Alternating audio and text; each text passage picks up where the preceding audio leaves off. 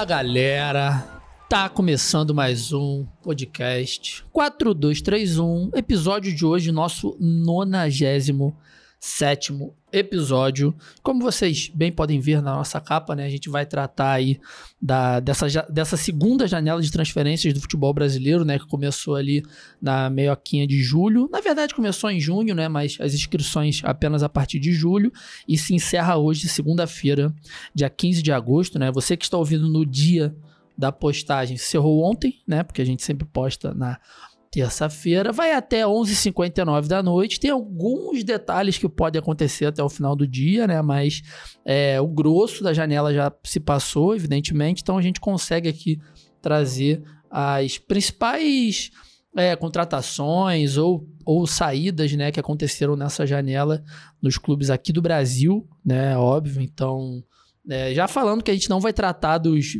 40 clubes de Série A e de Série B, porque é, a gente não tem essa capacidade analítica de fingir que a gente sabe como vai melhorar ou piorar cada time em relação à janela, mas a gente vai trazer aqui também a opinião da galera que mandou áudio mais uma vez aí, fortalecendo o nosso programa.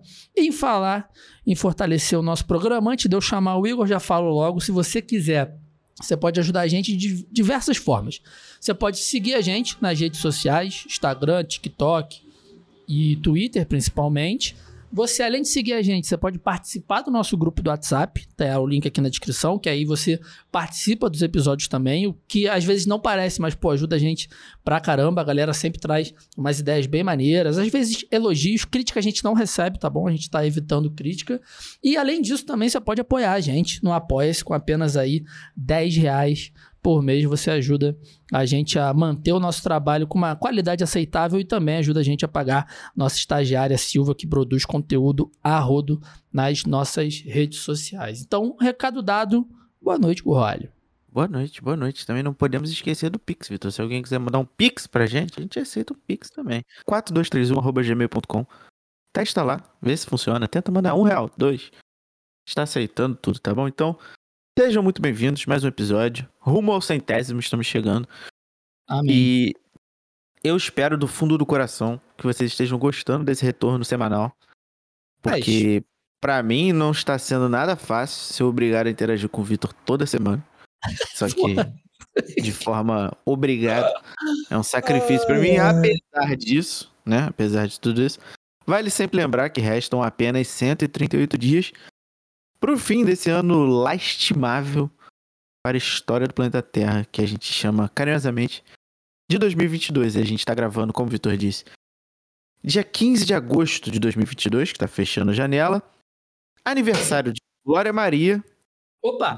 Quantos anos tem a Glória Maria, Gorrali? Tava rolando esse papo hoje na internet. Esse é o mistério da fé. E se você quiser saber, escute o podcast Mano a Mano em que ela é entrevistada pelo Mano Brown, e ela fala bastante sobre isso, assim, até me alongando aqui um pouco. Ela, ela, não é que ela não revela a idade dela, ela de fato tem um posicionamento em relação a não revelar a idade dela por conta do passado de escravidão do Brasil, de documentação dos pais, enfim, ela dá uma explicação bem legal sobre o fato da idade e, e, e, as pessoas de pele preta no Brasil não saberem do seu passado. Enfim, ela tem, dá todo um contexto ali pro, pro Mano Brown que eu achei super interessante, então vale a pena. E já nem é o momento de dica, mas eu já dou aqui. É, também faz aniversário hoje, Vitor. Jennifer Lawrence. Opa. Seu ídolo baita, máximo. Baita ah. atuação no filme Mother. Muito bom. Baita atuação, verdade, verdade. Seu maior ídolo que você tem tatuado no braço, Ben Affleck, faz aniversário hoje. Eu gosto do Ben Affleck. O Fael, que pra. Saudade, hein? Goiás e Botafogo. Caso você não saiba, o Fael não se chama Rafael, e sim ele se não. chama Leandro Matos. E Fael é o sobrenome dele. E um dos craques da história do Arsenal, que eu não sei por que não tem uma estátua, Alex Oxalate Chamberlain.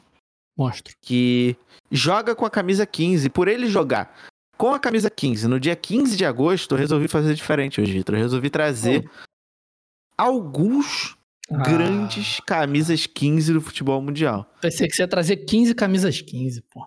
Não, eu, eu vou trazer 10 camisas 15, mas eu prometo que o último nome 11, vale né? por 5. É, 11 que é, é o o-.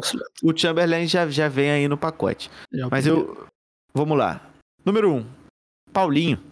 Chegou no Barcelona com a camisa 15, no Corinthians jogou a camisa 15 também. então Monstro. tem Sagrado, um absoluto. histórico com a camisa 15. Zarate, do Atlético Mineiro, que a primeira camisa que ele veste no Atlético Mineiro é a camisa Bom 15. jogador. O Lugano, quando chega no PSG, ele é apresentado com a camisa 15 também. Aí não era um fã do Lugano? Do futebol do Lugano? Não, Eu não- gostava. Não, Eu me gostava bastante. acalentava muito, não. Gostava bastante, gostava bastante. O Hernanes, que talvez na- no imaginário das pessoas seja o verdadeiro camisa 15, que é um cara que jogou muito tempo com a camisa 15. O profeta. O homem que inventou as dancinhas, Daniel Sturridge, do Liverpool, jogava com a camisa 15. Monstro. Uma curiosidade aí, o Fernandão, Hum. quando foi apresentado no São Paulo, ele jogou com a camisa 15. Fazia ideia, Fernandão. Pra mim, eu acho que ele tinha o 9 tatuado nas costas, mas não. Ele jogou com a 15 no São Paulo. O Rúmeus, um dos ídolos do Vitor também, do Borussia, jogou com Muito a 15. craque. Muito craque. Vitor- Moses, que na mão de Antônio Conte virou o melhor jogador ala da história do futebol mundial. E tem uma história pica de vida, né? A gente contou A no. história é pica. Pô, é foda porque eu não, eu não lembro. O que aconteceu, né? Pra quem não sabe, a gente estreia no mundo da Podosfera no longínquo ano de 2018. E era meio que tudo mato, né? Então a gente usava Tudo. a música à vontade. A gente fazia uma festa. Música, né, de artistas, Marçal D2, por aí vai. Ivete Sangalo. Ivete Sangalo, tudo que vinha da minha cabeça eu botava. E aí a Universal escolheu três episódios nossos do Spotify. Então eu não sei se um desses episódios é o da Nigéria, mas no episódio da Nigéria a gente conta a história do Vitor Moses, que é fenomenal. boa. então se não tiver no. Spotify, pode procurar pelo Megafone, pode procurar por qualquer outro lance que só caiu do Spotify. Nos outros tocadores tá. Os outros tá lá. Vivão. Tá lá. Esse nome aqui eu não ia trazer, mas como a gente tem um ouvinte palmeirense é, apaixonado por esse atleta, que é o Guilherme Mansano, Josimar, quando passou pelo Palmeiras, usava a camisa 15. E por Ah. último, talvez a maior atleta que já vestiu a camisa 15 no esporte chamado futebol, Megan Rapinoe, né? Que nos Estados Unidos ela joga com a 15. Muito braba. Então, baita seleção que temos aqui. É, caso o Vitor tenha esquecido, eu anotei aqui, ó. Caso o Vitor tenha esquecido, e ele esqueceu, a gente Esqueci. precisa agradecer aqui todo o trabalho investigativo do nosso ouvinte, Gabriel Sauá. Não esqueci, não, pô. Eu ia Não? trazer essa porra agora, não. Tava esperando É. você, pô. Tá aberto aqui na minha aqui. tela. Tava aqui agradecendo, porque na semana passada ele veio com um dossiê sobre as Não, cidades então, aqui do exato. Paraná. Mas Exato. aí eu deixo pra você, eu deixo essa bola no teu colo. Hoje Isso. Tem um paradoxo gigantesco, porque hoje é o Vai. dia do solteiro, mas também é o dia do gestante, então É, ué, não é um paradoxo. nesse- vamos ficar aqui nesse equilíbrio de emoções e por fim. A maioria das gestações vem de relações casuais. né? Então, Exatamente. Então tá aí, tá no ar. solteiros. Você que é solteiro ou você que é gestante, sinta-se abraçado pelo podcast 4231 e você da cidade de Sorocaba. Eu- Parabéns. So- Sorocaba, eu tenho certeza que tem alguém ouvindo a gente de Sorocaba. Não tenho Isso aí dúvida. eu tenho certeza, tenho certeza. Vou até, botar, então, vou até botar aqui no megafone. Vai dando parabéns aí que eu tô chegando aqui. pra você de Sorocaba, um forte abraço. Espero que a cidade esteja em festa, fervorosa, comemorando o aniversário da cidade. E é isso aí. Essa é, É a minha abertura. Vamos, vamos aproveitar que eu abri as estatísticas aqui, porque no megafono a Hum. gente tem um número aqui de, de, de cidades, né? Algumas cidades que tocaram o nosso episódio, né? Mas são poucas, porque eu acho que eles pegam mais as metrópoles, assim, né? Mas vamos lá. É, eles É, não vão Rio de tão, tão a fundo. É, desde a nossa volta, né? Rio de Janeiro, São Paulo, Teresina, Curitiba, Recife, Nova Iguaçu, Belo Horizonte, Juiz de Fora, Cidade do Porto, né? Igor Vale mora lá. E Eu mesmo. Amora. Amora é o quê? É em Portugal? Cidade Amora? Não faço ideia. Cidade Amora. Eu tenho algumas coisas pra falar também. Essa introdução vai ficar longa? É, a Amora fica em Portugal. É, a gente voltou, né, com, com regularidade no dia 5, né, o nosso primeiro episódio do Gabriel Jesus, né, dessa volta, no dia 5 de julho. Desde então, a gente ganhou 20 seguidores aqui no Spotify. Então, galera Uau. que chegou aí nesse mês e meio que se passou, sejam todos bem-vindos. E muito se deve também ao nosso episódio com o digníssimo Fred Caldeira, que já bateu todos os episódios de muito tempo que a gente não atingia esses números, né? Então. Como sempre, como sempre, Fred, É, Fred é uma Caldeira coisa que. empilhando títulos do 4231. É, Ele uma coisa que a é gente tá. Cara, não só bateu, como é um dos. Já tá no top 10 do Spotify, do nosso, né? Então, assim. Amigo, mas é um Premier fenômeno, League. A né? gente, a gente vai É. mudar esse podcast aqui. Vamos falar só de Premier League. É, e, o nosso primeiro do Spotify é o Fred com o Renato, sobre a Premier Exatamente. League. Aí, só É. pra terminar, em seguida vem o Ulisses Neto, né? Aquela entrevista genial que a gente fez com ele numa Páscoa, coitado, a gente roubou ele na Páscoa. Um episódio do Bruno Formiga, na época que ele trabalhava conosco. Um do menino Ney, que eu acho que foi quando. Não sei se foi o bagulho da Gillette. Você lembra que ele pediu desculpa? Olha, FM, Tatiquês, La Liga, um para um outro de Premier League e esse, cara, Premier League não tem erro, né, cara? A galera erro. ouve, a galera consome. Premier Vamos League mudar. FM pra gente sempre funciona, é muito bom. Que bom que as pessoas ouvem, né? Significa que a gente traz coisas legais, traz convidados E a gente, legais a e gente tem que encaixar aí nessa agenda. A agenda está concorrida até o final do ano. A gente tem que encaixar um episódio aí do FM23. Vamos encaixar, não, isso aí sem dúvida, a gente tá correndo aí pra fechar tudo direitinho. E é isso, agradecer aí todo mundo que veio, várias pessoas estão seguindo a gente a partir de agora. E pra quem não pegou a ideia, o que aconteceu? Acho que tem umas três semanas, né? Duas, três semanas que Igor fez o texto dele e 12 cidades do Paraná comemoravam o aniversário no mesmo dia. E aí, porra, isso é esquisito pra caralho, né? Porque 12 cidades do mesmo estado foram nasceram, né, entre aspas, no mesmo dia, é doideira, né? Isso aí, Aí por si nosso- só já era uma matéria do Fantástico. É, pô, é o nosso queridíssimo ouvinte e parceiro Gabriel Salaf, é, que reside no estado do Paraná. Ele ficou de ir atrás e a gente, a gente cobrou tanto ele nessas duas, três semanas que ele chegou Ele foi. com a ele foi. resposta. Então ele falou o seguinte: abre, abre aspas, caps lock. Descobri. Carajo. Virou até espanhol. Carajo.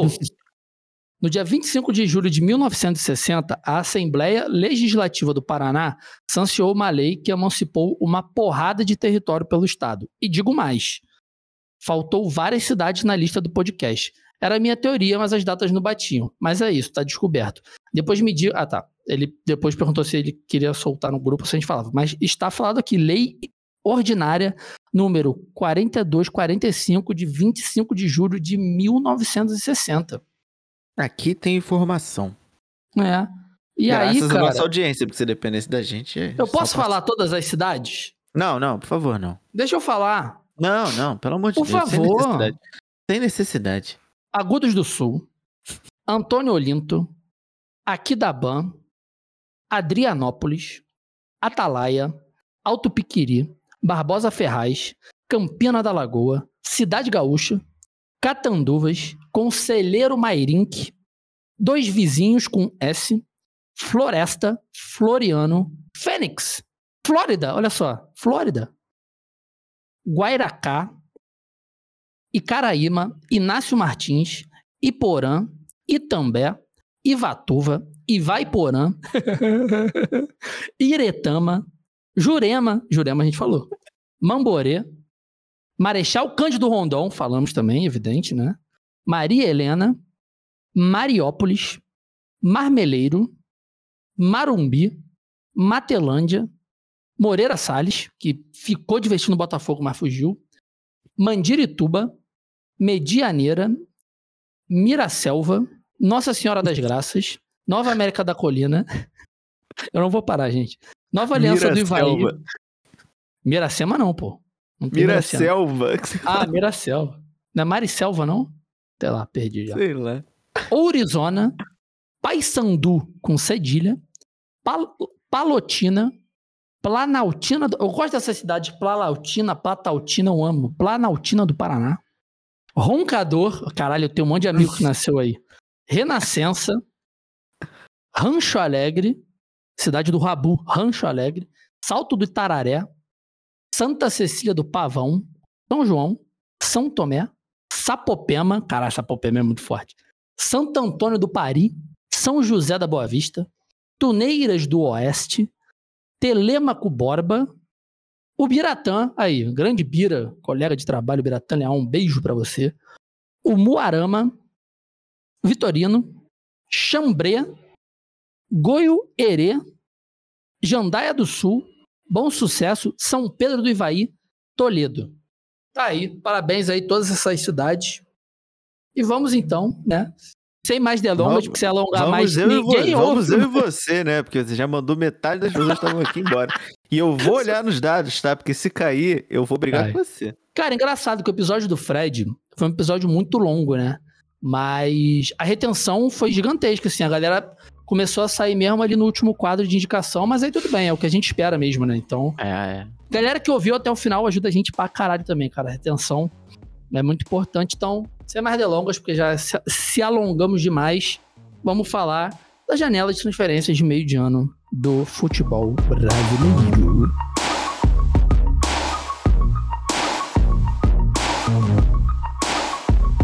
Então, como bem foi avisado, né, a gente não vai conseguir abordar aqui os 40 times da Série A, da Série B, ou todos da Série D, da Série C também. Mas aí a gente vai pegar os quatro primeiros colocados, né, da Série B, que, ao que tudo indica, vão ser os clubes que vão conseguir o acesso, né? O, o Vasco, que é o quarto, já está a oito pontos do quinto colocado, né? Então, Vasco, Grêmio, Bahia e Cruzeiro vão ficar ali pelo que tudo indica, a não ser que aconteça uma tragédia, principalmente com Bahia, Grêmio e Vasco, que estão mais pertinho na tabela. O Cruzeiro já, já classificou, né? Não tem muita preocupação. É, provavelmente são esses quatro times mesmo, né? Que sobem sem, sem muitas delongas. E aí também a gente vai falando. Do, quando chegar na Série A, a gente fala ali mais o que vier na nossa cabeça, não tem. A gente não vai prometer também. Se a gente esquecer o seu time, nos perdoe, tá? Não é a nossa intenção, mas pode ser que seja. Eu quero falar do Vasco da Gama, Igor Rolle. Já quero começar com o nosso Vascão, porque é o seguinte: é, dessas contratações, eu acho que hum, é chover no molhado a gente falar do Alex Teixeira, né? Mas o Vasco, para variar, como ocorre com grande parte dos times que tem um ano um pouco instável, que vai e vem, tá dependendo bastante da base, né, cara? O Andrei, o Marlon Gomes, pô, estão jogando muito esse, esse último jogo contra Tom Bense. Botaram no bolso assim, então. É, de todas essas contratações que o Vasco trouxe, obviamente o Alex Teixeira é uma contratação gigantesca, não só para o Vasco, mas é, se ele chegasse em qualquer time do Brasil, atacante com 32 anos, ele tem muito para render aqui ainda. E também acho que a gente pode falar com um pouquinho mais de calma dessas dessas dessas subidas da base, né, cara, que foram bem importantes. É, tu falou do o próprio Alex Teixeira é da base do Vasco, né? Ah, a base sim. do Vasco há anos é, vem, vem, vem, enfim, revelando bons jogadores e assim, eu arrisco dizer que o, o Andrei talvez seja um dos maiores nomes da base do Vasco, assim, ele é absurdo que esse moleque joga, é assustador, assim. Uma personalidade que, que, pelo amor de Deus, é muito difícil você encontrar é, é, e ainda mais no, time do Vasco meio perdido, então. É, mas eu gostei dessa essa janela do Vasco, né? Porque além do, do Alex Teixeira, teve o Fábio Gomes. O Paulo Vitor, né, cara, que surgiu no Botafogo como, sei lá, uma das grandes promessas do Botafogo também, foi pro Inter. É, a torcida ficou irritadíssima, que foi um valor muito baixo, que foi meio que do nada. Só que não, não teve muito espaço lá, chega por empréstimo também, então é um bom nome. O Bruno Tubarão que no Bragantino também tem um. um como posso dizer? Um, um futuro próspero que também chega por empréstimo. Mas. É isso, né, cara? Acho que o grande nome do Vascão é de fato Alex Teixeira, porque.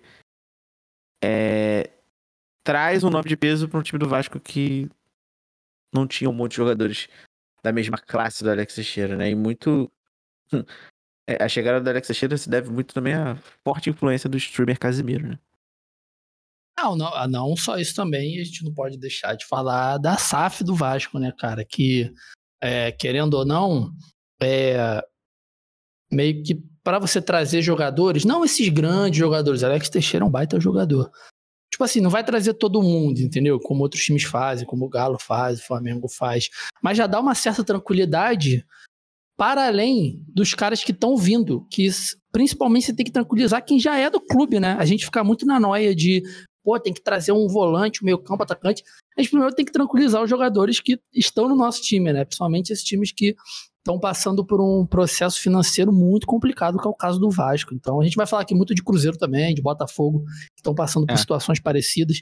Mas. E o Vasco também dependia muito ou desses atletas da base e do Nenê, né? Nessa fase do, do ataque para fazer os gols. Então, pô, Alex Teixeira já dá uma tranquilidade pro time também né? Tipo assim, pô, é óbvio que jogos ruins acontecem, né? Por exemplo, o jogo contra a Ponte Preta, o Vasco foi muito mal, mas O Alex Teixeira ele vai fazer mais gol do que o Raniel, é evidente.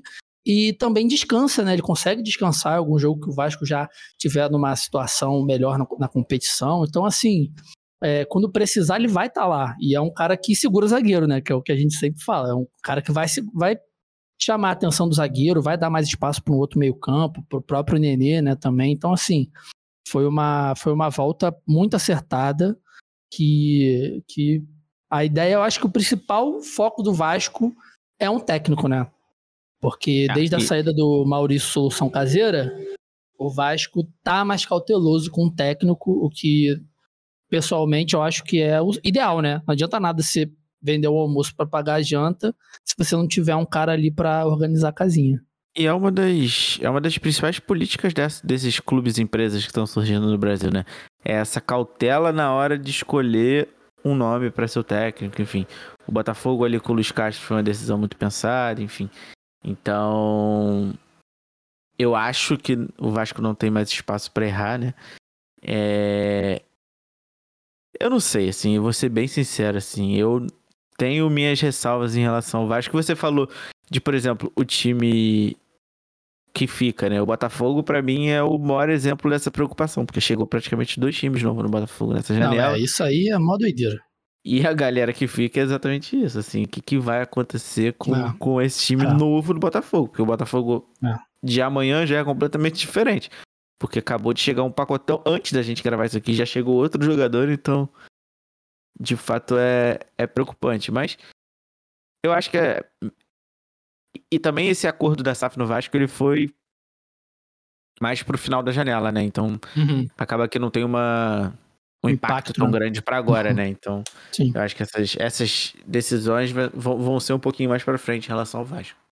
É, o Vasco já tá naquele momento de começar a tentar planejar a Série A do ano que vem, né, cara? Porque vai subir, não, a gente não vai também nem tentar zicar, nem falar como se não vai subir, o time tá consegue os resultados, ainda sobe, desce, mas está muito na frente do quinto colocado, então tudo pode acontecer, tudo pode acontecer, mas parece que não vai ser o caso desse ano. E das saídas do Vasco, cara, eu acho que o Vasco meio que deixou sair quem já não estava rendendo, né? O caso do Nazário, o Getúlio, o próprio Vinícius. Então, assim, é, não, não, o Vasco não perdeu muito com as saídas. E outra coisa que é muito boa para Alex Teixeira, que eu me lembrei agora, é a referência pro Figueiredo, né, cara? O Figueiredo é um puta atacante da base do Vasco também. Então tem o Raniel ali, que já é um jogador experiente, mas, pô, você tem um Figueiredo que, passando esse dia a dia com um jogador tipo Alex Teixeira, é um moleque que tem tudo para aprender bastante, né? E ajudar o Vasco na, na temporada que vem. Então é, é isso. Acho, acho que, a, a, a contratação do Alex Teixeira ela passa muito, acho que, pela identificação do jogador com o clube. Isso é. Uhum. Pô, a gente fala o quanto isso é difícil, né? Então você trazer um, um jogador que entende o que, que é ser Vasco, e ainda mais ser um atleta revelado pela base do Vasco para essa garotada aí como Figueiredo, enfim, todos esses que a gente citou, eu acho que é, é um acerto muito bom, assim, pra, pra garotada e pro futuro do time mesmo. Show de bola. Então, o nosso Vasco da Gama aí, acho que fica mais na questão de trazer um técnico que consiga dar um mínimo de respiro, né? Porque pode ser que dê errado também, a gente nunca sabe, mas, porra. Sabe é, o nome perfeito aquela... pra esse Vasco da Gama? Eu sei vários nomes perfeitos. Tem um nome para mim que pro futebol brasileiro ele é incrível, que ele já deveria estar empregado há muito tempo, que não é ninguém mais, ninguém menos que Carlos Caetano, Bladhorn, Bladhorn Pesquisem, vocês vão se deliciar. Esse cara no Vasco da Gama ia fazer história. Não, eu ia falar do desaparecido Thiago Largue, que sumiu. Era um cara que tinha um potencial absurdo aqui, tipo, surgiu como um dos futuros técnicos e Pegou uma Nunca fase mais boa apareceu. do Galo, né? É, Thiago Nunes também, acho... né? Também sumidão. Ele apareceu agora dando entrevista em todos os podcasts, mas é um cara que tá no mercado, né? É, é muito é, doido, tem, assim. Aí quando, quando a gente chegar no. Quando a gente chegar no Flamengo, me lembra que eu quero falar um negócio de técnico. Que eu acho tá. que é muito doido. Mas só lá no Flamengo. Então mas então é isso. Pro, vamos pro sul do Brasil, então? Vamos de Grêmio. Vamos de Grêmio. Vamos de Grêmio. Vamos de Grêmio. Vamos de Grêmio. O Grêmio que, assim, é, de nome de peso, é mais um clube que que chama um cara que é identificado, que é o Lucas Leiva, né, cara? Isso, Sim. cara, para mim faz toda a diferença, toda a diferença. Pode não fazer no campo, mas, cara, no dia a dia, você ter uns caras desse tamanho no, no.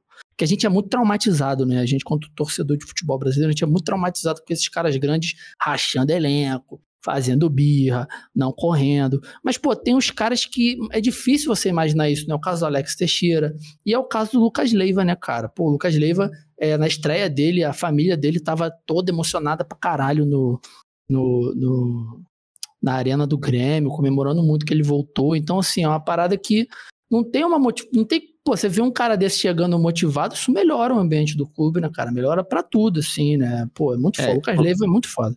E o Lucas, o Lucas, pra mim, ele entra naquele lugar daqueles jogadores que eu nunca imaginei que fosse voltar pro Brasil. Pra mim Exato. era aquele jogador que vira europeu e tava na Itália, Exato. a vida dele vai ser na Itália, e os filhos vão estudar. E já era, tá ligado? Foi. Ah, exato. Mas não, de fato, eu, eu acho muito, muito legal. Você teve até uma, uma cacetada de meme, né? Da família chorando e a galera falando que a mulher dele tava chorando porque voltou pro Brasil, triste e tal. Mas é o típico jogador, por exemplo, igual o Fernandinho no Atlético, assim. O Fernandinho também era um Exato. cara que nunca imaginei. Achei que ele ia se aposentar no City, comissão técnica e ia ficar por lá. Ele ia fazer o Arteta, né? Ia é, ser o Arteta. E, e, pô, o Guardiola ama, o Fernandinho, enfim. Uhum. E não, vem pra cá e domina o meio-campo do Atlético não, é. Paranaense é. de uma forma absurda que é assustador o que o Fernandinho tá fazendo. Então, eu acho que esses jogadores que têm essa identificação grande com o clube, que estão de fato voltando para acreditando num projeto, assim, tentando ajudar aqui, no caso do tanto do Lucas quanto do Alex Teixeira, é de fato de tentar reerguer dois gigantes do futebol, sabe? E o uhum. Fernandinho tá tentando elevar o patamar do Atlético Paranaense, que é o clube que elevou a carreira dele. Eu acho, cara, eu acho isso muito bom, assim. Então. É muito maneiro. Gostei muito. Tirando as outras, é, as outras contratações do Grêmio ali, eu queria só dar o, os dois centavos pra volta do Tassiano, que a torcida deve estar em festa com a volta do Tassiano. Mas. Tassiano estava emprestado pro Altaismir da Turquia. Ele participou de 28 jogos e fez 3 gols. Então, o Tassiano, o Tassiano sem o Renato Gaúcho, felizmente, ele não é, é. o mesmo, né? Então, acho que, cara, esses times da Série B, é meio que assim, como já tá meio que definido assim, eu acredito que todos os quatro Vasco, Grêmio, Bahia, Cruzeiro, eles já estão nesse início de planejamento para o ano que vem, né? Porque para não ter essa gangorra chata, né? E são três, são quatro times gigantescos, né, cara? É difícil isso acontecer, né? Realmente, todo respeito aí, mas sempre aparece, porra, um, um sei lá, meu irmão, CRB, o próprio Juventude, que é uma gangorra danada. Então, assim, esses quatro times são times que ficaram muito tempo na Série A, né? Então, para evitar essa gangorra, eu acho que é o ideal começar já a planejar 2022 e vamos já direto é, pro Bahia. Você... É, eu ia falar isso, você citou o Bahia, o Bahia foi uma das grandes frustrações para mim nessa janela, assim, porque o Bahia que tá toda essa movimentação, acho que é a maior novela de. de, de do City, né? Bahia City. É, do grupo City, enfim, tem. É, é, eu esqueci o nome do jornalista, me perdoe, mas é do Sport TV. Que, que ele faz uma explicação ali geográfica sobre o, esse crescimento do grupo City e a relação, enfim, da família Dora no grupo City com petróleo, né? E com dominação de áreas de extração de petróleo, que também não é só futebol e que o futebol entra ali como. É, é como lá. é que fala? Qual é aquele termo? É sport wash, não é? Isso, isso, exatamente. E, e, e, pô, o caso do time da Bolívia é exatamente isso. É praticamente do lado do, do negócio de extração de petróleo. O, ali no Nordeste a gente tem também, enfim. Não vou entrar porque também não, não sou muito entendido do assunto. Mas vale dar uma buscada aí sobre essa essa expansão do grupo City que vai um pouco além do futebol e atinge ali um pouco do, da geografia do nosso planeta e de, de economia também. Então, eu tô bastante decepcionado, assim, com, com, com o envolvimento do Bahia com esse tipo de, de, de gestão, assim, de flertando com esse tipo de coisa. E eu, assim, eu não sei se é porque eu tô de longe, mas eu vejo muito pouco se falar sobre isso, assim, o Bahia que se coloca no lugar do Clube do Povo, enfim, há dois, três anos a gente fez um episódio aqui sobre as ações afirmativas do Bahia e vai e contrata o Marcinho, por exemplo. Muito forte. É, Esse episódio é... é... muito bom com o nosso queridíssimo Elton Serra, hoje em dia comentarista dos canais Disney Fenômeno. Pois é, e, e, e essa contratação do Marcinho para mim é um balde de água fria, assim, porque é o mesmo presidente, é, é a, a, mesma gestão que tá ali, então de fato é, é uma preocupação é genuína ou não, enfim, é um um assunto delicado. Tem a chegada do Goulart, né? Que eu acho que tecnicamente pro time do Bahia é bom, assim, no, no Santos. Posso falar? Eu já acho diferente. Pode. O caso hum. do Goulart, principalmente. O do Marcinho eu até tive uns pensamentos aqui, mas depois a gente vê como é que a gente pode tratar isso para virar uma parada mais, mais concisa também, só para não ficar num falatório aqui. Mas, cara, essa passagem, quando o Goulart vem pro Palmeiras, que ele faz ali os seus 12, 14 jogos, primeiro que foi uma situação esquisita pra cacete, né? Que ele vem, peraí que eu vou espirrar. Goulart, vou aproveitar seu espirro para falar. O Goulart está pro futebol brasileiro pro que o Nakajima tá pro futebol europeu. Não, é engraçado, Ninguém, ele vem. Ele, ele vem pro Palmeiras naquelas negociações que o time da China paga tudo, sabe? Muito parecido com o que o Flamengo tá tentando fazer com o Oscar agora. Uhum. Aí ele joga mais ou menos, ele vai bem, ele vem de uma lesão muito séria no joelho, né? Por isso que também foi meu espanto. É, aí ele volta para lá, ele volta a jogar bem lá, joga pra caralho, como se o joelho dele nunca tivesse machucado, e vem pro Santos, né? Só que no Santos, cara, eu não sei o quanto é aquela situação do tipo assim, do tal do contexto, né? Contexto que a gente sempre fala. Mas decepcionou pra caralho, né, cara? A gente não sabe até que ponto é só a culpa do jogador. O Santos também tá passando por diversos problemas é, fora do futebol, né? Político, problemas internos, problema financeiro. Então, assim, aconteceu com o Léo Batistão também, teve uma passagem curta, foi pro, foi pro Almeria agora, que acabou de subir da segunda divisão lá da, da Espanha. Então, mas sei lá, cara, o Goulart foi, é um cara que meio que decepcionou, assim, mano. Não, não é um cara que, pô, pelo que ele vale, sabe? Pelo, pelo, pelo que o clube tem que investir de salário nele. No caso do Bahia, eu, eu não sei o quanto, entendeu? O quanto Sim. ele pode agregar. É foda, né? Futebol é, é sempre é... aposta. A gente tá aqui falando de orelhada.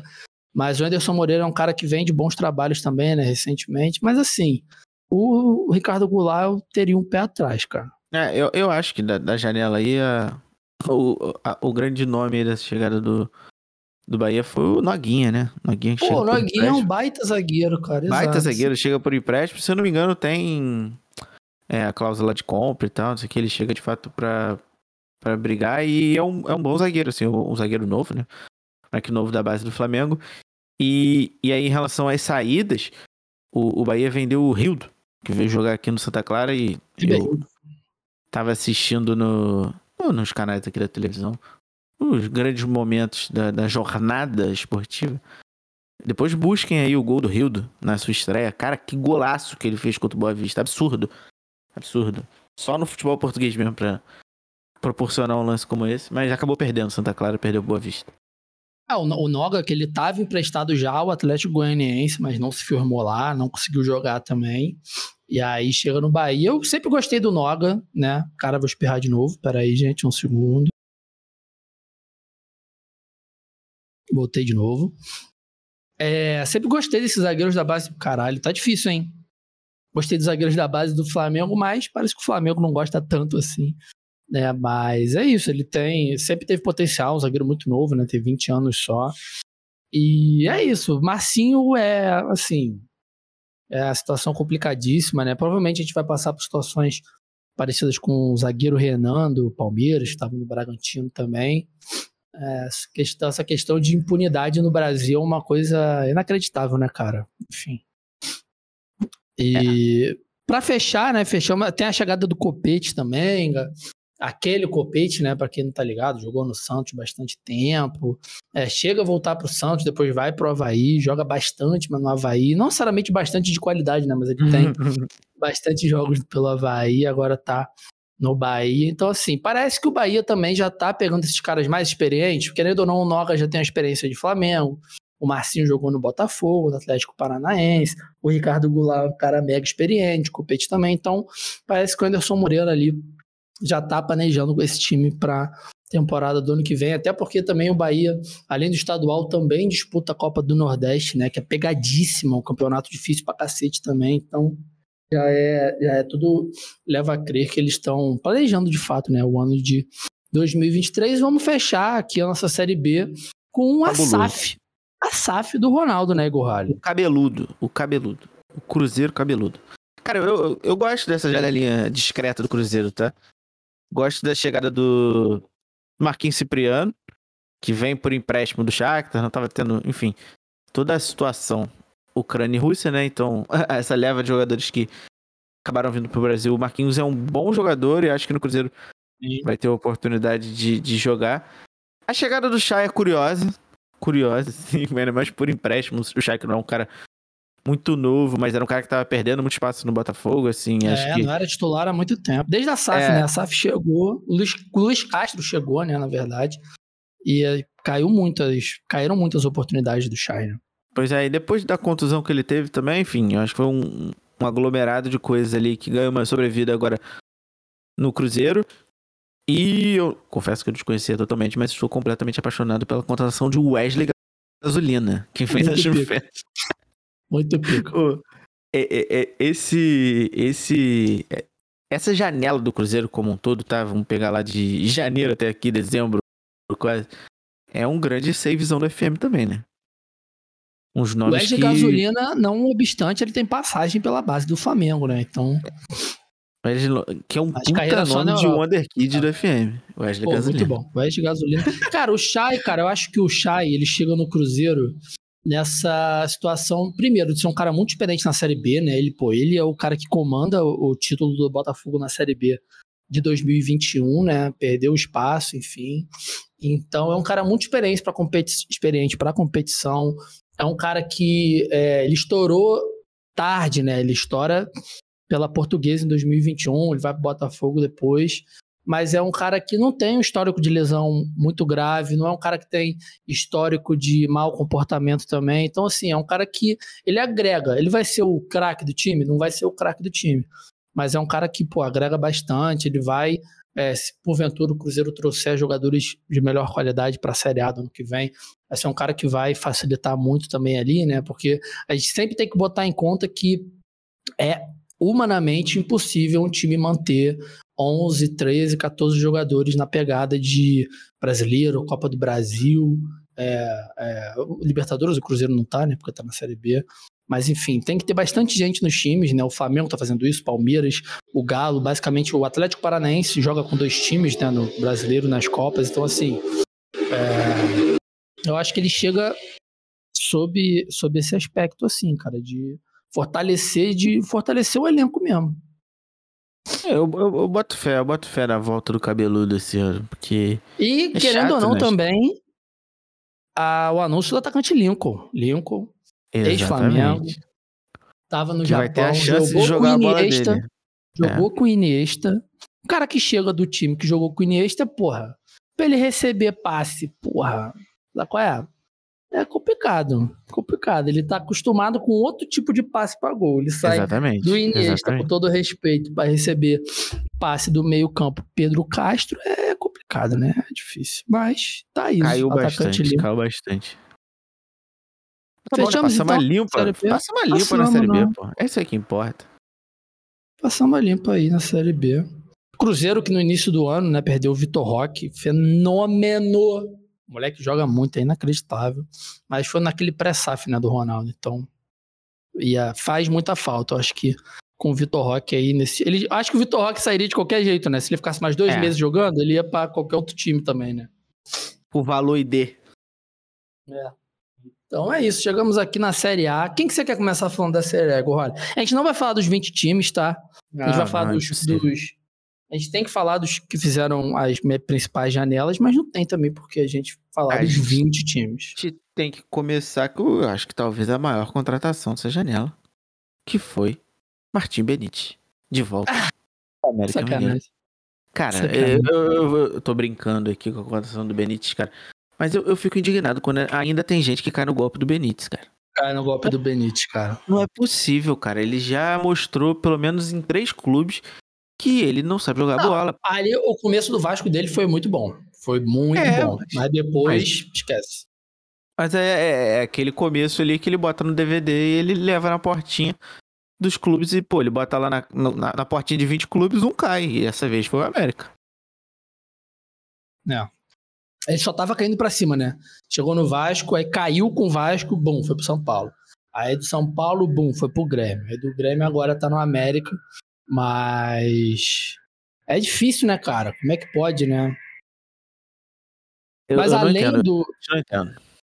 Além do, do, do Benítez, o América fez uma janela bem discreta, né? Chegou apenas o Ricardo Silva, né? Um zagueiro com passagens por Atlético Paranaense, Ceará, Atlético Goianiense, passagem pelo próprio América, tava no Japão. Mas uma janela bem discreta, né, cara? Do...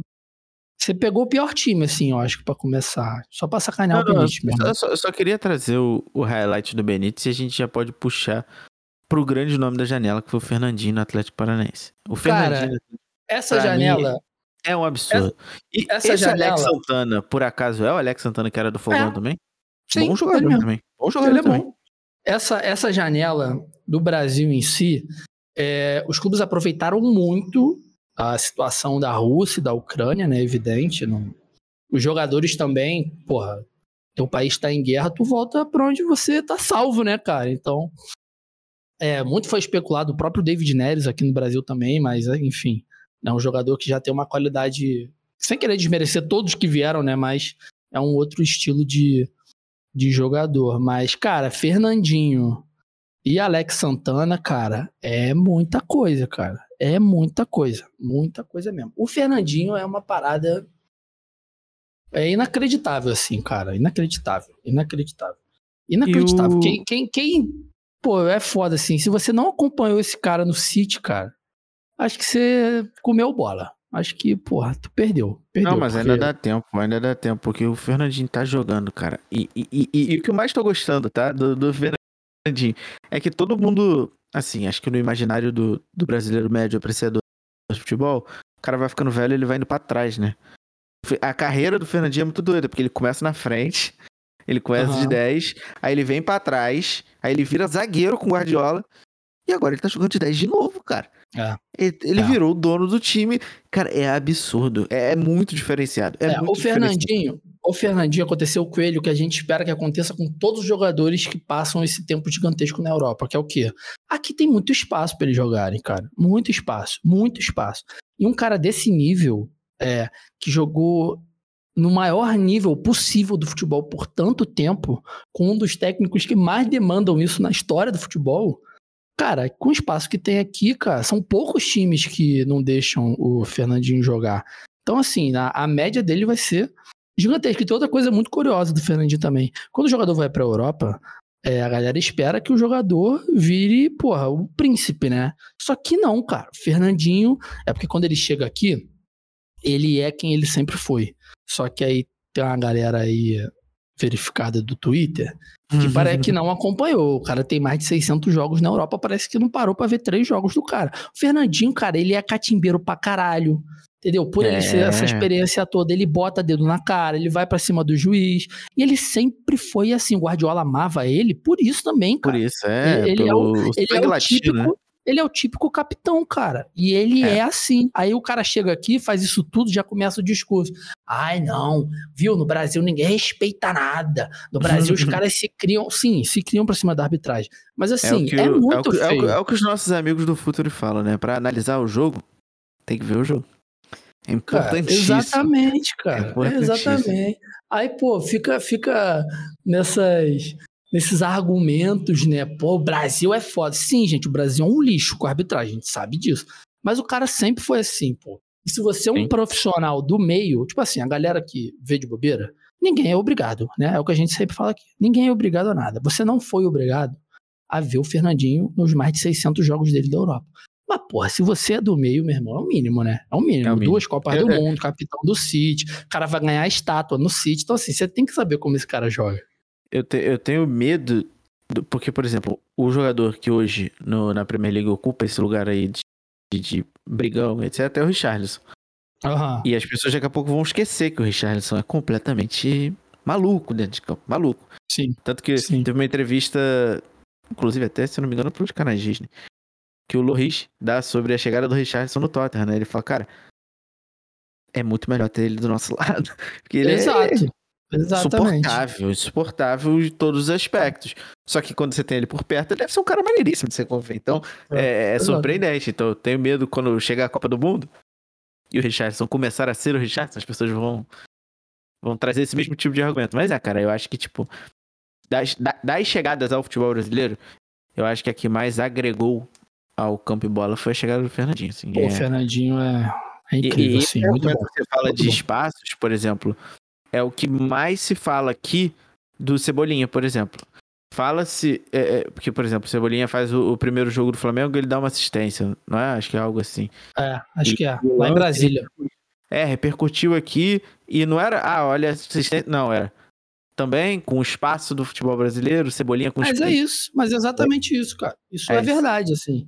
Mas isso, apesar de ser uma verdade, a gente vai citar alguns casos aqui, é, não significa que todos os jogadores grandes, com um nível de futebol muito alto, de passagem da Europa e seleção brasileira, chegam no Brasil e também são craque de bola. Né? O Douglas Costa é o, é o principal. É, pode ser um e vários, pode, mas assim, não é. A, ga- a galera critica muito o Tyson, mas eu já acho que é maldade. Porque o Tyson ele chega engolindo a bola, engolindo a bola, aí ele passa por uma lesão muito séria e tá na volta da lesão. Às vezes demora mesmo, o cara perde o ritmo, já são jogadores com uma idade um pouquinho mais avançada. Mas assim, não é todo mundo que chega e, porra, tem esse impacto tão alto como o Fernandinho teve, cara. O Fernandinho parece que tava aqui desde sempre. Ele, pare... ele, ele- todo jogo que eu vi do Fernandinho, da, da volta dele, parece que ele tá num jogo festivo. É, cara. Nossa, ele tá ele é fazendo o foda. jogo de final do ano. As viradas de bola que ele dá, a forma como ele pega a bola na zaga e chega no meio campo sem ninguém encostar nele. É absurdo. Ah, e, É absurdo. e até nos jogos truncados, por exemplo, teve agora o, Indepen- o Estu- Independente, olha só, o Estudiantes e Atlético. Não foi um primor de futebol, mas, cara, o Fernandinho dava porrada quando tinha. É porque ele ficou muito marcado da porrada que ele não deu, né? Mas assim, É, quantos jogadores acertariam aquela porrada no Lukaku, né? Você tem que entender que você tá batendo num tanque de guerra que tá 200 por hora. Não é fácil, porra. É. A não ser que O único jogador que peitou o Lukaku foi o Ibrahimovic. E só. Pô, tá maluco, é. Aquela falta ali da Copa, beleza, gerou o gol, blá, blá, blá. sempre vou defender o Fernandinho, mas assim, ele dá a porrada quando tem que dar, cara. E no contra o Flamengo, ele fica de provocação com o Gabigol, ele dá a chegada com o braço mais em cima, porque o Fernandinho é assim, cara. Por isso que o Pep Guardiola é apaixonado nele, cara. Exatamente por isso. Mas já que você trouxe o Atlético Paranaense, é, além do Alex Santana também, que é um baita jogador, essa dupla de meio campo, Alex Santana e Fernandinho, cara, quando der liga, é, esquece. Vai ser, vai ser muito bom de ver, vai ser muito, muito bom de ver mesmo, ainda mais com, com o Filipão. Tomara que o Filipão fique mais unido no futebol brasileiro, porque é, não sei se você viu ele na entrevista falando que ele tá pensando em se aposentar agora em dezembro, né? Mas. Eu, eu acho que Vamos ele vai se ver. aposentar junto com o Ante- Ancelotti. Vão os dois se aposentar juntos pra marcar a história do futebol. Mas eu quero trazer a janela do Corinthians, cara, porque. Ah, eu ia puxar de Atlético pra Atlético, mas vamos no Corinthians então. Não, vamos no Corinthians, depois a gente chega no Galo.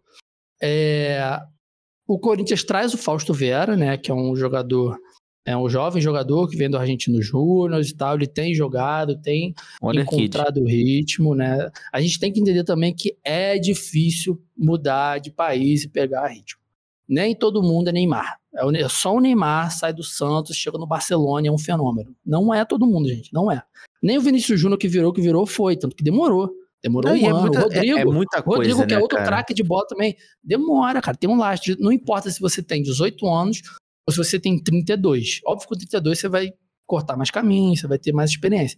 Mas mudar de país, cara, mudar de É cultura e ainda coisa. jogar, é demora, cara. Demora bastante. Você sai do seu lugar de origem. E, e tem a questão de grana também, né, cara? Deve estar ganhando muito mais dinheiro agora. É.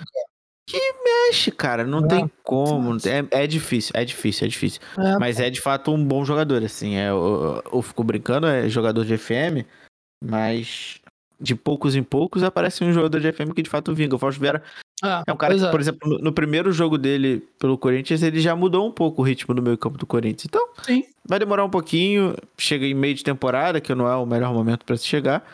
Mas eu acho, eu acredito que é o tipo de jogador que fazendo uma pré-temporada, começando do zero, já muda completamente a visão da, da torcida. Muda. E, o, e o Corinthians, né, querendo ou não, tá rolando, tão sacaneando a Vera o Corinthians, porque o time de fato não tá bem. Mas o Corinthians tá sofrendo muito com lesão, né, cara? O Renato Augusto se machucou, Paulinho só volta no que vem, o Maicon, que é um jovem jogador também, tem sofrido com algumas lesões. Então, assim, é, é um elenco muito caro, acho que é a quarta maior folha do Brasil hoje. Só que não adianta, cara. A gente não pode ser hipócrita de querer que, porra, todo mundo funcione, porque demora, cara. Às vezes, Ah, é, tem o lance do técnico. Às vezes aquele técnico não consegue encaixar, às vezes demora. Eu não estou no dia a dia do Corinthians, assim, de acompanhar firmemente para saber se o trabalho do Vitor Pereira é bom ou ruim, ou se são questões externas, né, que estão afetando.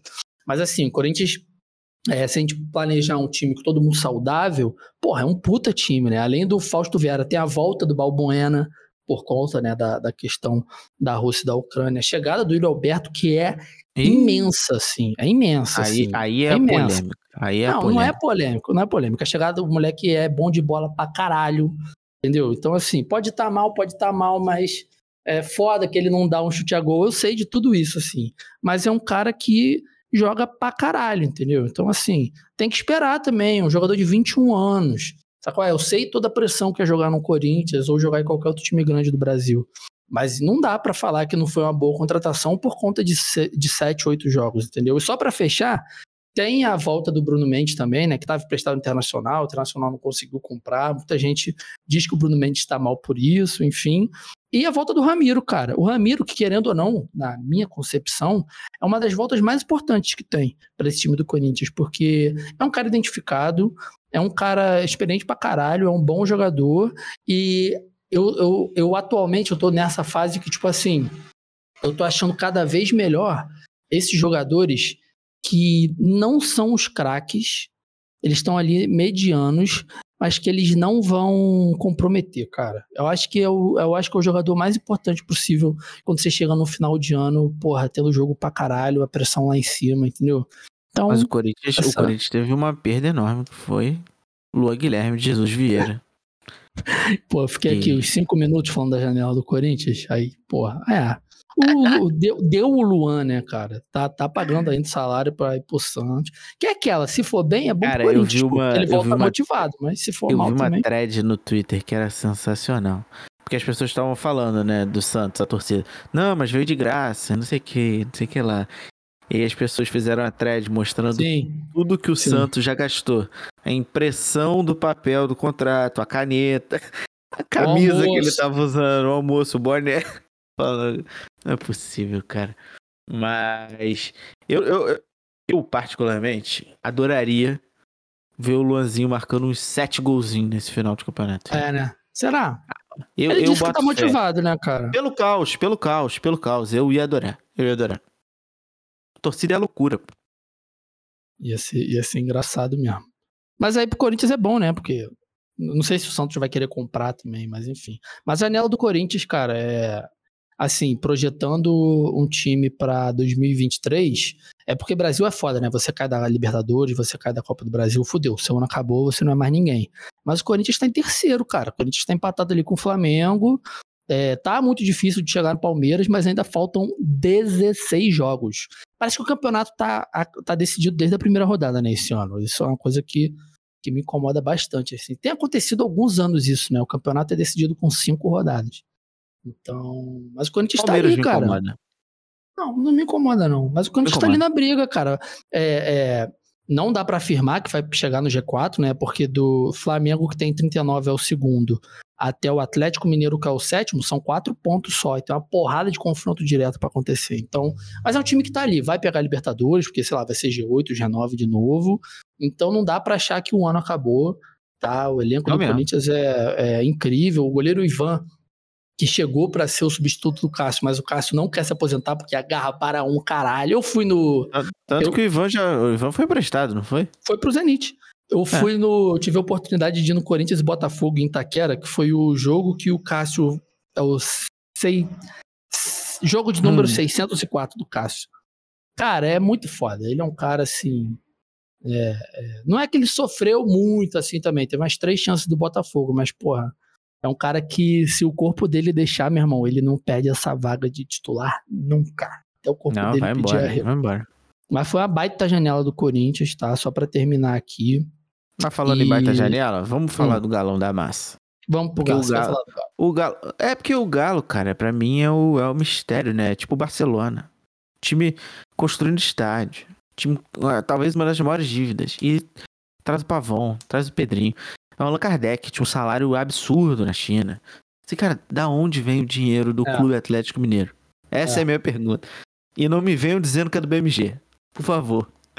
Porque é assustador, cara. Assustador. É. Tipo, Pavon é um cara que, pô, teria tranquilamente a vaga num time do campeonato italiano. Tranquilamente, tranquilamente, ele vem pro Galo. O Gemerson era um cara que, tipo, não estava tendo boas oportunidades no campeonato francês. Não estava tendo.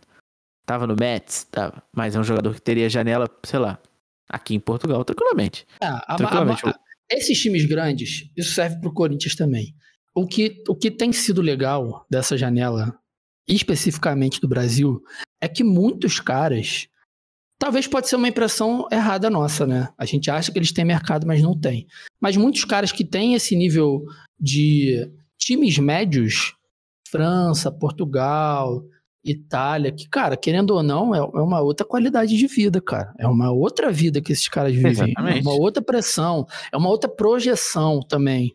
Mas eles voltam, eles voltaram. É porque eu acho que foi virando uma bola de neve, entendeu? Tipo assim, porra, o Galo trouxe, voltou o Júnior Alonso. Beleza, já era do Galo, mas assim, voltou o Júnior Alonso. Aí, bom, vem o Kardec. Porra, aí o Gemerson vai olhar e falar: caralho, já tá o Alonso e o Kardec lá. Caralho, chegou o Pedrinho. Bom, pega o Pavão, que é um argentino aí que já tá ali com seus 26 anos, mas que é um cara que tem esse tipo de mercado também. Então, assim, o Otávio do Bordeaux, que, enfim, é, jogou um dos, um dos piores Bordeaux da história, mas é um cara que tem uma, uma, uma cancha de Europa muito grande. O Ademir, que já estava. Sabe? Vai virando essa bola de neve positiva, mas foi o que você falou. Esse caso das finanças do Galo é uma coisa que. Uma hora essa conta vai chegar. Vai. É. é, uma hora vai chegar. A conta sempre chega, assim. Eu vejo, por exemplo, é, é o que aconteceu com o Botafogo foi exatamente isso aí. Pô, o Botafogo da época de Sidorf, de Lodeiro, né? E olha onde foi se meter o Botafogo. Então, sei lá, eu nunca, eu nunca acho um bom negócio. Assim. É ao contrário do que eu faço no FM. Eu sou exatamente o galo no FM, pô. Tô nem aí pras finanças. Eu vou, faço meu time, sou campeão de tudo, vou embora e largo na mão de outro. Mas a vida real não é o futebol manager. Exatamente. Exatamente. Mas o, aí o além disso tudo que aconteceu do Galo, né? É a volta do Cuca, que traz tudo que a gente sempre fala aqui, né? Mas parece que não voltou. É, porque também. Ah, o Cuca voltou, vai voltar o Galo do ano passado. Cara, não volta. É difícil é, demais. É vou difícil dar demais. Um, dar um relato aqui. Eu não aguento mais o Cuca. Não aguento, eu não aguento mais. É, eu tô falando sério, eu tô falando sério. Eu, eu não sei se você teve o desprazer de acompanhar a coletiva dele depois do jogo do Palmeiras. Cara, eu acho que talvez seja a primeira e única vez no futebol mundial que o cara fala que jogar com um a menos parecia que seria. Que, que ele tava com. com ah. O Palmeiras tava com um a menos e ele falou que parecia que tava com 11. E é. ele tava vendo isso. Eu falei, não é possível. Ele não fez nada, tá... é. O não, Cuca, ele... cara, ele tem um ele péssimo hábito. Que era melhor o Palmeiras estar tá com 11. Como assim? Ele, ele, tem um péssimo hábito de tirar a responsabilidade dele quando a corda aperta. É isso que, que além, além de toda a história dele, né? O que me incomoda nele no nas quatro linhas é isso. Quando o time tá uma merda, ele tira, cara, da responsabilidade dele. Você não pode ficar 60 minutos na, quarta de final de Libertadores com um a mais e não fazer nada. Ficar 10 minutos com dois a mais e o time não faz nada. O time não faz nada, entendeu? Eu acho que esse Atlético, não sei o que acontece, mas me parece um time muito apático, cara. Muito apático. Esse lado das finanças eu não gosto de falar, porque, porra, eu vou estar tá falando de orelhada aqui. Então, assim, é muito estranho, é uma dívida gigantesca que causa esse estranhamento, assim, né? Mas eu não vou falar que vai falir, que vai explodir. A conta uma hora chega, mas pode ser que esses caras que tem grana aí paguem essa porra toda depois, sei lá, a gente nunca sabe, né? Mas me parece um time muito apático, cara. Esse jogo do Palmeiras, cara. O jogo de ida, os dois jogos de ida, tanto contra o Palmeiras quanto o Flamengo, o Galo faz um primeiro tempo absurdo, bom pra caralho. E quando o outro time adversário começa a se encontrar no jogo, sabe? Quando você vai vendo que o time tá ganhando um espacinho ali, tá indo pelos ladinhos, tá comendo de pouquinho em pouquinho, toma o primeiro gol, acaba o time, cara. Sei lá, mano. Não sei se é um bagulho psicológico, se os caras ficam muito apáticos. Mas não dá, mano. Não dá. Esse jogo dá volta. Se ficar uma hora de jogo com um a mais, cara. O Palmeiras não fez nada, cara. Não fez nada. Não fez nada. Era bola, era bola pro Rony correr, cara. Então, assim. Aí o Cuca, isso que eu, o que eu fico puto é isso, o Cuca tira a responsabilidade dele, sacou é? Como se, se não fosse. Óbvio que tem um zilhão de variáveis, né? Mas, cara, é responsabilidade dele também, se o time dele não ataca com um a mais durante uma hora de jogo, entendeu? Tem duas bolas aí, ali. E a matéria que eu li hoje é que o Atlético quer renovar com o Cuca, mas o Cuca não sabe se. Ah, pelo cara, amor de Deus, cara. Pelo cara, amor de Deus. É inacreditável. Não dá para reclamar do elenco. O elenco do Atlético é muito bom. É um elenco que ganhou tudo no ano passado, né? Ganhou o estadual, ganhou o brasileiro, ganhou a Copa do Brasil. Um elenco que se manteve, se fortaleceu. Tipo assim, pô, perdeu o Diego Costa, mas ganhou o Allan Kardec, porra. Tá, tá ruim? Tá ruim isso? Chegou o Pavão, o Pedrinho. Então, assim, é, não sei se vai ser. Eu não sei o quanto é desgastante dentro de um dia a dia de clube quando você vê um técnico que parece que não quer estar tá ali, tá ligado? Acho que ele voltou nessa aura da volta do Cuca. Ele já sai, meio que a gente nunca vai saber o que aconteceu, né? Mas ele já sai do nada. Aí volta numa batata quente absurda de brasileiro, de Libertadores. Então, assim. E ele lá, parece que sempre quer ser esse grande salvador. Tá me é irritando. Vamos, vamos falar é. da melhor janela do ano, que é a janela do Glorioso. Solta o hino do fogão aí, Vitor. Eu vou soltar, vou soltar o que você pediu. Gostei, gostei. Mas, cara, é engraçado, né? A gente aqui tá usando o Soccer Ray para pegar a lista, né? Dos jogadores que chegaram. Cara, quando chega no Botafogo. É a Bíblia, pô. É a Bíblia. é muito grande, cara. É muito grande. Mas pegando aqui essas. Mas essas... eu tô. Deixa, deixa Porque eu tô Fala. particularmente empolgado particularmente empolgado com a chegada de Tiquinho Soares ao futebol Sim. brasileiro. Eu que tive Sim. o prazer de assisti-lo no estádio do Estádio do Dragão algumas vezes e gritar Tiquinho Soares. Cara, o cara, cara. É, assim, no futebol português, vamos lá. Ele deitava e rolava porque aqui no grego também. Coisas, as coisas aqui no, no, no, Portugal são diferentes. Então, mas ele é um cara, assim, que eu, pelo que eu assisti de estádio mesmo, assim, é um cara que tem uma movimentação absurda. Assim, é um cara que. Ele é um camisa 9. Daqueles que, cara, ruim de bola. Ruim de bola. Não sabe. Se dominar a bola é sorte. Mas ele fede a gol. Fede a gol. Ele tá ali. Ele sempre tá embaixo da, da rede quando tá, a bola bate nele entra. Ele é um cara que faz gol que é a função do camisa 9. E o que eu acho muito bom é que ele é rápido, cara. Ele é um cara que tem velocidade. E aqui no esquema do Sérgio Conceição, o que eu acho que dava muito certo, que jogava num, num 4-4-2 parecido com o JJ de 2019, né? Que ele sempre tinha alguém ali do ladinho dele ajudando ele. Ele sozinho, sozinhão, não funciona muito. Mas o Botafogo aí com essa crescente do, do Matheus Nascimento, talvez seja um bom nome para fazer então, a dupla é, com, é, com o Tiquinho. É o contrário, é o contrário. O Matheus Nascimento, não é que ele tá numa crescente. Ele tá recebendo mais minutos, né? Porque eu acho que o Erisson tá lesionado, tá voltando de lesão. E não tá rendendo, cara. E, porra, é foda também. Não tem como ser. É, foi o que eu falei do a questão do Yuri Alberto. Só que eu acho a questão do Matheus Nascimento mais séria ainda, porque, cara, o Matheus Nascimento tem 18 anos, cara. A tipo criança. Assim, beleza, é uma promessa, é a tal maior joia atual do Botafogo. Mas assim, não tem o um moleque, ele, ele estreia no profissional no ano que o Botafogo é o vigésimo colocado do brasileiro, cara. Então assim, você vai depender desse moleque como? Ele não é salvador da pátria. Aí ele faz uma boa Série B, né? Ele dá certo ali com o Chay, o Chay joga pra caralho. Mas o que eu tô achando legal desse Botafogo é que o Tiquinho, né, a chegada do Tiquinho Soares funciona para mim da mesma forma que funciona a chegada do Alex Teixeira em relação ao Figueiredo ali.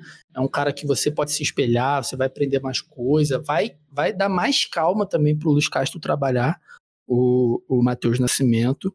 Mas a chegada que eu mais gostei é do Marçal, cara. O Marçal é um daqueles caras que mudam o time quando chegam assim. Ele não é, foi um como, primor. Como diz, é, como diz Mário Rodrigues, operário da bola, né? Ele é, é ele operário da bola. Ele não é um primor técnico, mas assim, o Lyon, que bate o City na Champions, Marcelo era titular, pô. Ele jogou muito naquele time, aquela temporada, né, que é a Super Champions de, de agosto. Então, vem aí de, de duas, de um ano, né, de Premier League, vai, chegou no meio de 2020, saiu no meio também. Então, tem a história do Pum lá, peidou no vestiário. Mas é um cara não, que. Não, foi o Marcelo, não foi o Marcelo. Que Marcelo? O zagueiro Marcelo. Que era, já foi do Besiktas. É outro zagueiro. Ah, tá. Foi mal. Confundiu o Marcelo com o Marcelo. Mas enfim. Confundiu, confundiu os peidão. É. Mas é um cara que ele, o, ele não jogou contra o Corinthians, né? Ele só foi jogar depois, cara. Eu parei para ver, ele muda muito. Então, assim, se a gente pensar num time ideal do Botafogo, entre algumas aspas, porque chegou o Gabriel Pires, chegou o Júnior Santos também, chegou o Luiz Henrique, que é da base do Botafogo, estava no Marseille, não conseguiu render bem no campeonato francês, né? Mas chegou o Carlos Eduardo, que já é um cara experiente, o Adrielson, que jogou muito no Brasil, tá fechado com o. Qual é aquele meio campo do Atlético Goianiense, cara? Puta que pariu. Ele Marlon jogou Freitas? agora. Marlon Freitas, tá fechado com o Marlon Freitas para 2023, né? Vai chegar é, livre de contrato. Então, assim, se a gente pensar no 11 ideal do Botafogo a partir de 2023, cara, é um time arrumadíssimo ali. Você vai ter o Gatito, aí tem o Rafael, que se Deus quiser, porra, que azar do Rafael, né, cara? Rafael saudável na direita, tem o Marçal na esquerda, aí sabe, vai ser três zagueiros, dois zagueiros, pouco importa, vai ter ali o Canu, o Carly, meio campo tem o Lucas Fernandes que tá jogando muita coisa, ele é... é ele... Eu, ia falar, eu ia falar exatamente, cara, o, o, o pacote Tuga do Botafogo, né? Sim. E assim, é, é, eu, eu jogo, gosto muito de jogar futebol americano no Campeonato Português e eu sempre fico com essa filosofia do tipo, cara, tem muito jogador brasileiro aqui. E, e, e dando uma olhada nessa lista do Soccerway, assim, é engraçado que as saídas, cara, tá, tem muito jogador indo, vindo para Portugal. Sim. Principalmente Santa Clara, Moreirense, é, Tondela também e Santa, é, Santa Clara, já falei. E são esses caras que daqui a um tempo vão ser esses caras aqui. Por exemplo, o Gustavo Sauer, o Lucas Sim. Fernandes, Sim. o Gabriel, o Tiquinho, que são brasileiros que vêm fazer carreira aqui na Europa, principalmente aqui em Portugal, constroem uma história legal no futebol e voltam numa boa idade para disputar jogos como esse e fecham com, por exemplo, o Luiz Castro, que é um cara que conhece futebol português, que provavelmente assistiu esses caras aqui jogando. Fácil. E, uhum. que tem oportunidade. Por exemplo, aqui na lista do é. não tem o Danilo. Pô, o Danilo é um excelente jogador. Danilo, assim, Danilo, Barbosa, que estava no Palmeiras, sim. Exatamente. Então, cara, eu gostei muito, muito, ah. muito da janela do Botafogo. Botafogo tem uns também... errinhos. Tem uns não, errinhos, e o Botafogo também é aquilo, cara. Tipo assim, o Botafogo esse ano chegou para não cair. Não tem. Não, não era para brigar pro Libertadores, é para não cair. O Botafogo não pode cair do brasileiro esse ano. E aí a conta básica, meu irmão. Quanto mais você gasta dinheiro, mais posições você alça dentro do Campeonato Brasileiro. Isso aí é matemático. Aí, óbvio que tem situações como a do Cruzeiro, o Cruzeiro foi roubado, né, internamente, a gente viu o que aconteceu. O Grêmio, que é um time superavitário que caiu, enfim, tem um, uma situação ou outra. Mas se a gente para para pensar, pô, o Botafogo tá com um elenco gigantesco, isso é coisa de doido, mas aí o problema não é nosso. Mas, cara, se a gente para para planejar um time para 2023, né? Botafogo vai ficar ali naquele meio de tabela, mas, porra, o Tiquinho vai ser útil pra cacete, o Adrielson, todos que a gente falou agora, mas jogadores que já estão. O próprio Cuesta, que é muito mais ou menos, o Oyama, o Vitor Sá, que é um bom jogador, o Felipe Sampaio, que é um bom jogador também. Então, assim, foi o que o Igor falou. Tem os errinhos, por exemplo, Patrick de Paulo é uma incógnita. A gente não sabe. Exatamente. Quanto Corinthians, cara. O Patrick, é... a parada foi a grana que desembolsaram, cara, né? Quanto Corinthians. Pau é muita coisa. Contra o Corinthians, o que reclamavam dele os jogadores que ele não voltava para recompor, seja o lateral direito que estava pela direita, ou o Tietê, estava ali de primeiro volante. Moleque, era o jogo inteiro. Sabe quando o Piazon também reclamava pra caralho do Patrick de Paula? Isso aí eu não vi na TV, não, cara. Eu tava, tava, tava Itaquera vendo de toda hora. Sabe quando o cara não volta, o jogador dá aquela porrada na, na, na perna, assim, no braço. Que sacanagem. Toda é. hora, mano, toda hora. O Patrick de Paula pode ser um. Foi um tiro. É um, é um jovem jogador, potencial, mas foi um tiro que talvez tenha dado errado no Botafogo, cara. É muito é foda, né? A gente tá fazendo essas análises, o cara tá lá dois meses, três meses, né? Mas para 2023 se deixarem o Luiz Castro trabalhar, o Botafogo consegue ter um time muito melhor do que vinha tendo nesses últimos anos e principalmente dar um, um, uma tranquilidade pro Matheus Nascimento, né, cara? Não dá para queimar um moleque desse jeito, né? O moleque tem 18 não, anos, não fez gol ainda esse ano, beleza, tudo bem. É, é, é que eu digo assim, no brasileiro, né? Fez gol no Carioca, não fez no brasileiro. Então, mas é difícil, cara. Para um jogador de 18 anos é difícil. A gente não pode esperar que todos sejam um, um novo Neymar, porque não, não, não são, né? Não apareceram até hoje. Qual time a gente pode falar aqui, Gorvalho? Cara, acho que a gente pode pincelar. Eu, vou pincelando aqui bons nomes e você vai me dizendo se vale a pena ou não. Por exemplo, o Ceará tá. trouxe Guilherme Castilho. Bom nome, chega bem. Quase foi Ceará, parado. Ceará agora do professor Lucha, né? É, Dá que. Fechar com o Ceará. Guilherme Castilho, que flertou com o Fluminense, acabou indo pro Vozão, que eu acho que foi uma escolha muito inteligente da parte dele também. O Bosquilha, né, que acabou chegando ali no Curitiba, meio apareceu e pode ser um bom nome que, que vai ajudar o Bosquilha, Coxa. Coxa também, sem treinador, demitiu o Morínigo essa semana. Demitiu. Ah. Cuiabá contratou o Deivinho. Davinho. Tudo, tudo bem. O Davidson que perdeu, o gol que ele fez contra o Flamengo na Libertadores, ele perdeu contra o Juventude. Mas é aquilo. Mas aí eu acho que disso tudo a gente já pode chegar no poderoso Flamengo não, de Ainda não. Eu, eu quero favor. falar. Não, a gente vai chegar lá. Não. Mas eu quero falar. Tem duas janelas aqui.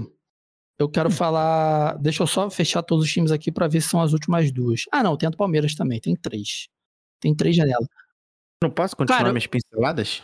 Não, pode continuar suas pinceladas, mas tem alguns times ainda que eu quero falar com calma. Mas vai, tá bom. manda bala. Mas eu vou passar aqui rapidamente pelo Fortaleza, que trouxe o Pedro Rocha, né? E o Thiago Galhardo, que foi Caramba. aquela contratação que ninguém entendeu muito a chegada do Galhardo, né?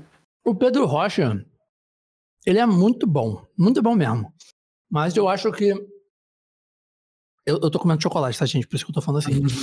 é, ele, ele sofre muito com lesões e eu acho que isso. Eu acho não, né? Tenho certeza que isso afeta 100% a confiança dele, cara.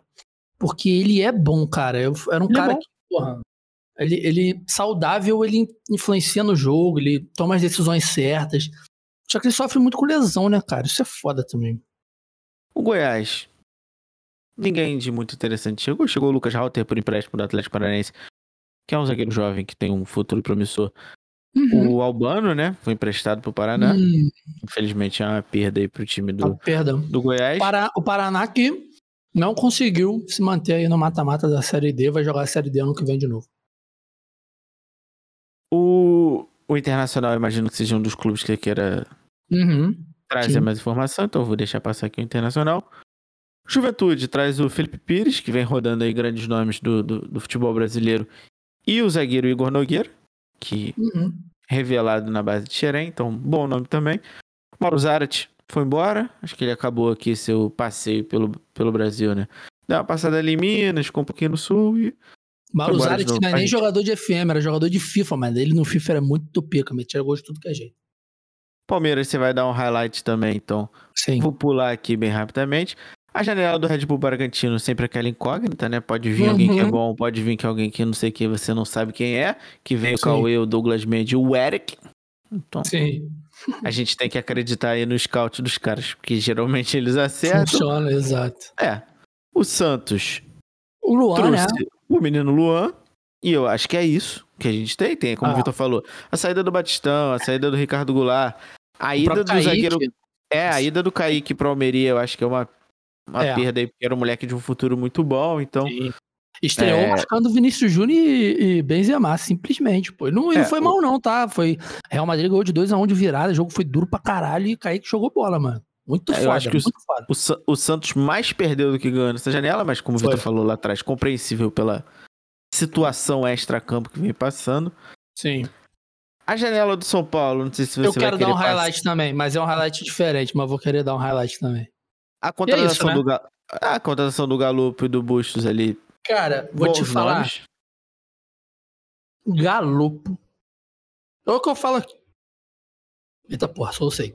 É o que eu falo aqui. Eu não tenho pretensão nenhuma de fingir algo que eu não sei, sacou? É? Uhum. Galopo. Bustos. Ferrarese.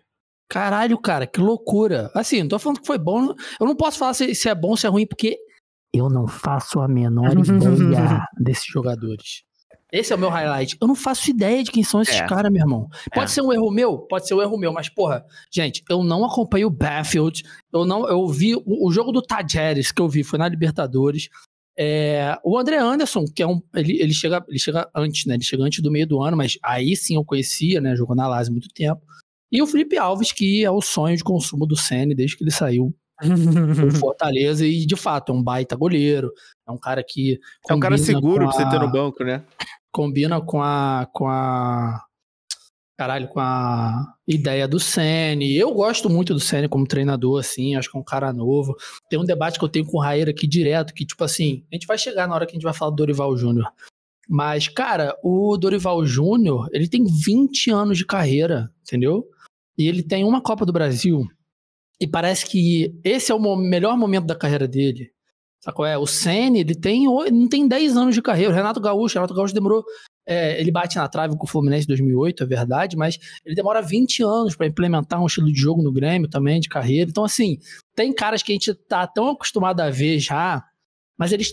O, o tempo de carreira do técnico é mu muito diferente do que o de jogador, sacou? É? Às vezes até se parecem. Quando o cara tá chegando ali no seu oitavo ano de profi, sacou? É? Décimo ano de profi, ele começa a chegar no auge, a pegar mais experiência. Mas o Senna, ele é um técnico muito novo, cara. Eu acho isso muito doido, assim. A gente vai chegar lá na frente, vai falar do Mano Menezes também no Inter, vamos falar do Dorival, mas o meu highlight do São Paulo é esse. Eu não faço a menor ideia de quem são esses caras sem ser o Felipe Alves. É, e o Banfield é aquele time que eu tenho certeza, você sair na rua hoje e perguntar para as 10 primeiras pessoas que estão à sua frente aonde joga o Banfield, Pô, dificilmente tá as pessoas vão acertar, tá bom? Todo então... mundo vai falar que é na Inglaterra, pô. Na Irlanda. É... Eu ia falar que é na Argentina, pô. Championship. É, caralho. Mas enfim. E, então, qual clube você quer passar agora? Internacional, eu quero Internacional. Flamengo... Eu quero Internacional, porque eu, a gente é muito suspeito pulei, pra falar. Eu, eu, pulei o Fluminense, tá? Não, eu quero falar do pulei. Fluminense também, mas, mas outra, outra situação. Hum. O Internacional a gente é muito suspeito para falar, né? Do, das contratações do Internacional. É. Mas eu vou até puxar quando chega o Renê, tá? Porque eu acho que o Renê, lateral esquerdo, ele chega do Flamengo, é muito dentro do que eu falei do Ramiro. O Renê ele não vai ser o melhor lateral esquerdo do Campeonato Brasileiro, ele não vai ser o craque do time, mas ele não vai comprometer. O e operário é da bola. O operário é da bola. Ele tá ali pra exercer a profissão da CLT dele, pô. Exato. Aí a partir do Renê, que chega ali em abril, chega o Alan Patrick, que, porra, é pra mim é um jogadoraço no Brasil. É, tá no momento também muito contestado, principalmente depois da eliminação pro Melgar. Mas aí chega o Brian Romero, atacante do River Plate, que também não vou mentir, não fazia ideia de quem era, vejo muito pouco o River Plate, mas aí vi esses primeiros jogos dele no Inter. Foi um cara que me agradou bastante, assim, um estilo de atacante que me agrada bastante. Não sei se é um atacante que consegue ser a referência, tá? Eu acho que ele, numa dupla de ataque ali, é, é, funciona melhor. E para isso, Igor Reale, chega ele, ninguém mais, ninguém uhum. Menos, que o nosso Mikael. sonho de consumo do FM do Vasco, o atacante Mikael. Uma pena que ele não ficou mais tempo na Europa. Chega, o Mikael que vem ali para é, é, preencher a cota dos jogadores de cabeça quadrada, né? Porque tinha o mercado e agora o Mikael. São os atletas do Nacional de cabeça quadrada. Um formato de cabeça muito peculiar. Uma pena Mas, cara, que ele não que ele não ficou mais tempo na, na Europa, né, cara? É um cara que quando ele foi pro Salernitana, pô, achei muito maneiro, porque, pô, sei lá, eu, eu, eu, eu tenho uma simpatia gratuita com o Mikael. E sempre gostei dele como atacante também, um estilo de atacante que eu me amarro, assim, aquele cara maiorzão, mas que ele tem uma técnica, ele é um cara muito inteligente. Queria que ele tivesse continuado, né, na Europa, ter feito o trampolim, mas tudo bem, ele tem 23 anos também, não é que o mundo acabou, mas se eu pudesse ah, escolher, eu... eu... preferiria ele melhorando na Europa, mas que bom que veio pro internacional, né?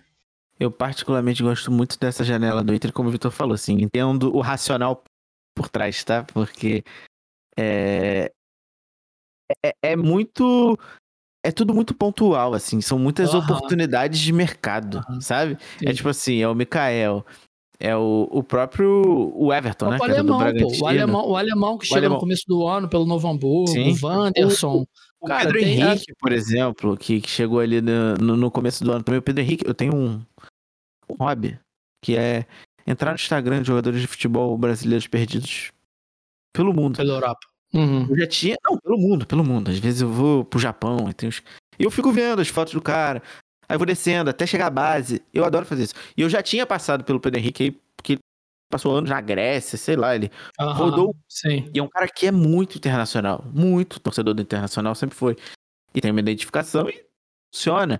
Enfim, eu gosto muito dessa janela do, dessa janela do Inter, assim, porque é, é o que eu falei, é compreensível e é muito oportunista. Eu gosto de janelas assim.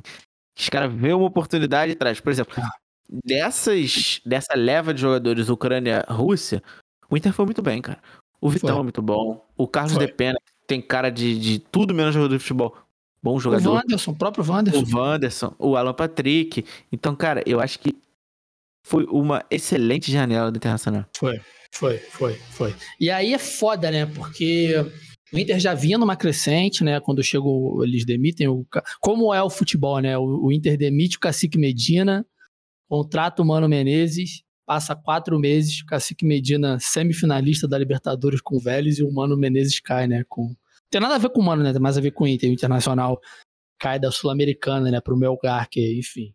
O Melgar jogou bem, é um time competitivo, mas é uma zebraça, né? Um time brasileiro ser eliminado para qualquer time peruano, né? A gente não pode também falar que não, mas é isso, né, cara? O Mano Menezes que, pelo incrível que pareça, fez o trabalho que se espera dele, né, cara? Os melhores momentos do, do Mano Menezes são muito parecidos com esse time do Inter que ele, que ele tá montando, assim. Não é um cara que eu sou muito fã também, mas é isso. E além, as, as saídas do, do, do Inter, eu acho que a mais sentida é o Moisés, quando ele vai pro CSKA, né? Então, é porque era um cara que realmente influenciava bastante nesse time do Inter. Ele teve. Mas acabou, mas repôs momentos. muito bem com o Everton, né? É, que- depois, depois. E, e tendo o René ali, então tá, tá em casa ainda.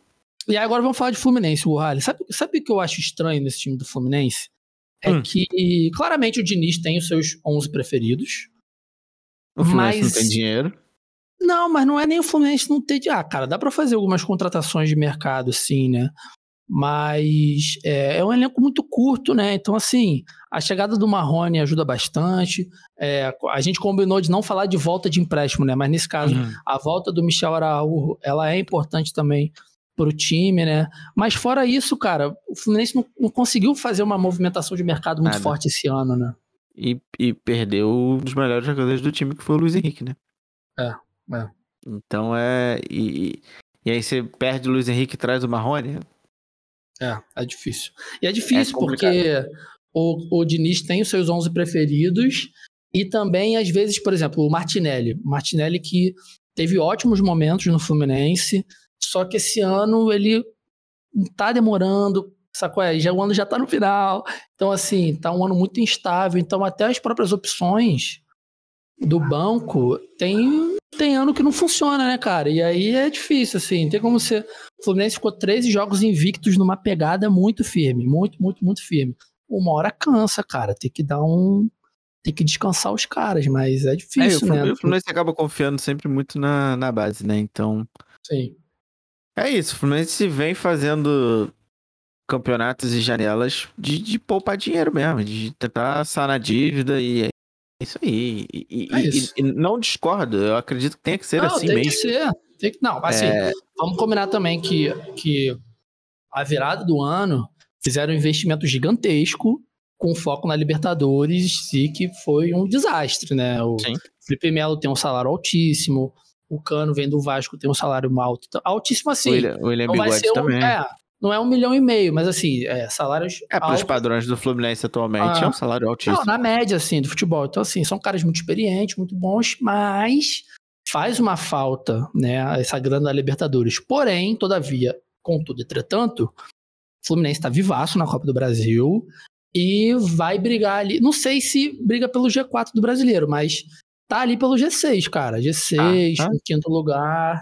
É, Então, depois assim, derrota do Inter aí dá uma desanimada, mas, mas é assim mesmo. Mas eu, eu acho que eu acho que o Fluminense vem fazendo o que tem que ser feito mesmo, assim. Não tem que Exato. cometer nenhuma loucura. Por exemplo, agora o Fred se aposentou. O buraco que vai abrir ali na folha de respiro já é É, maravilhoso.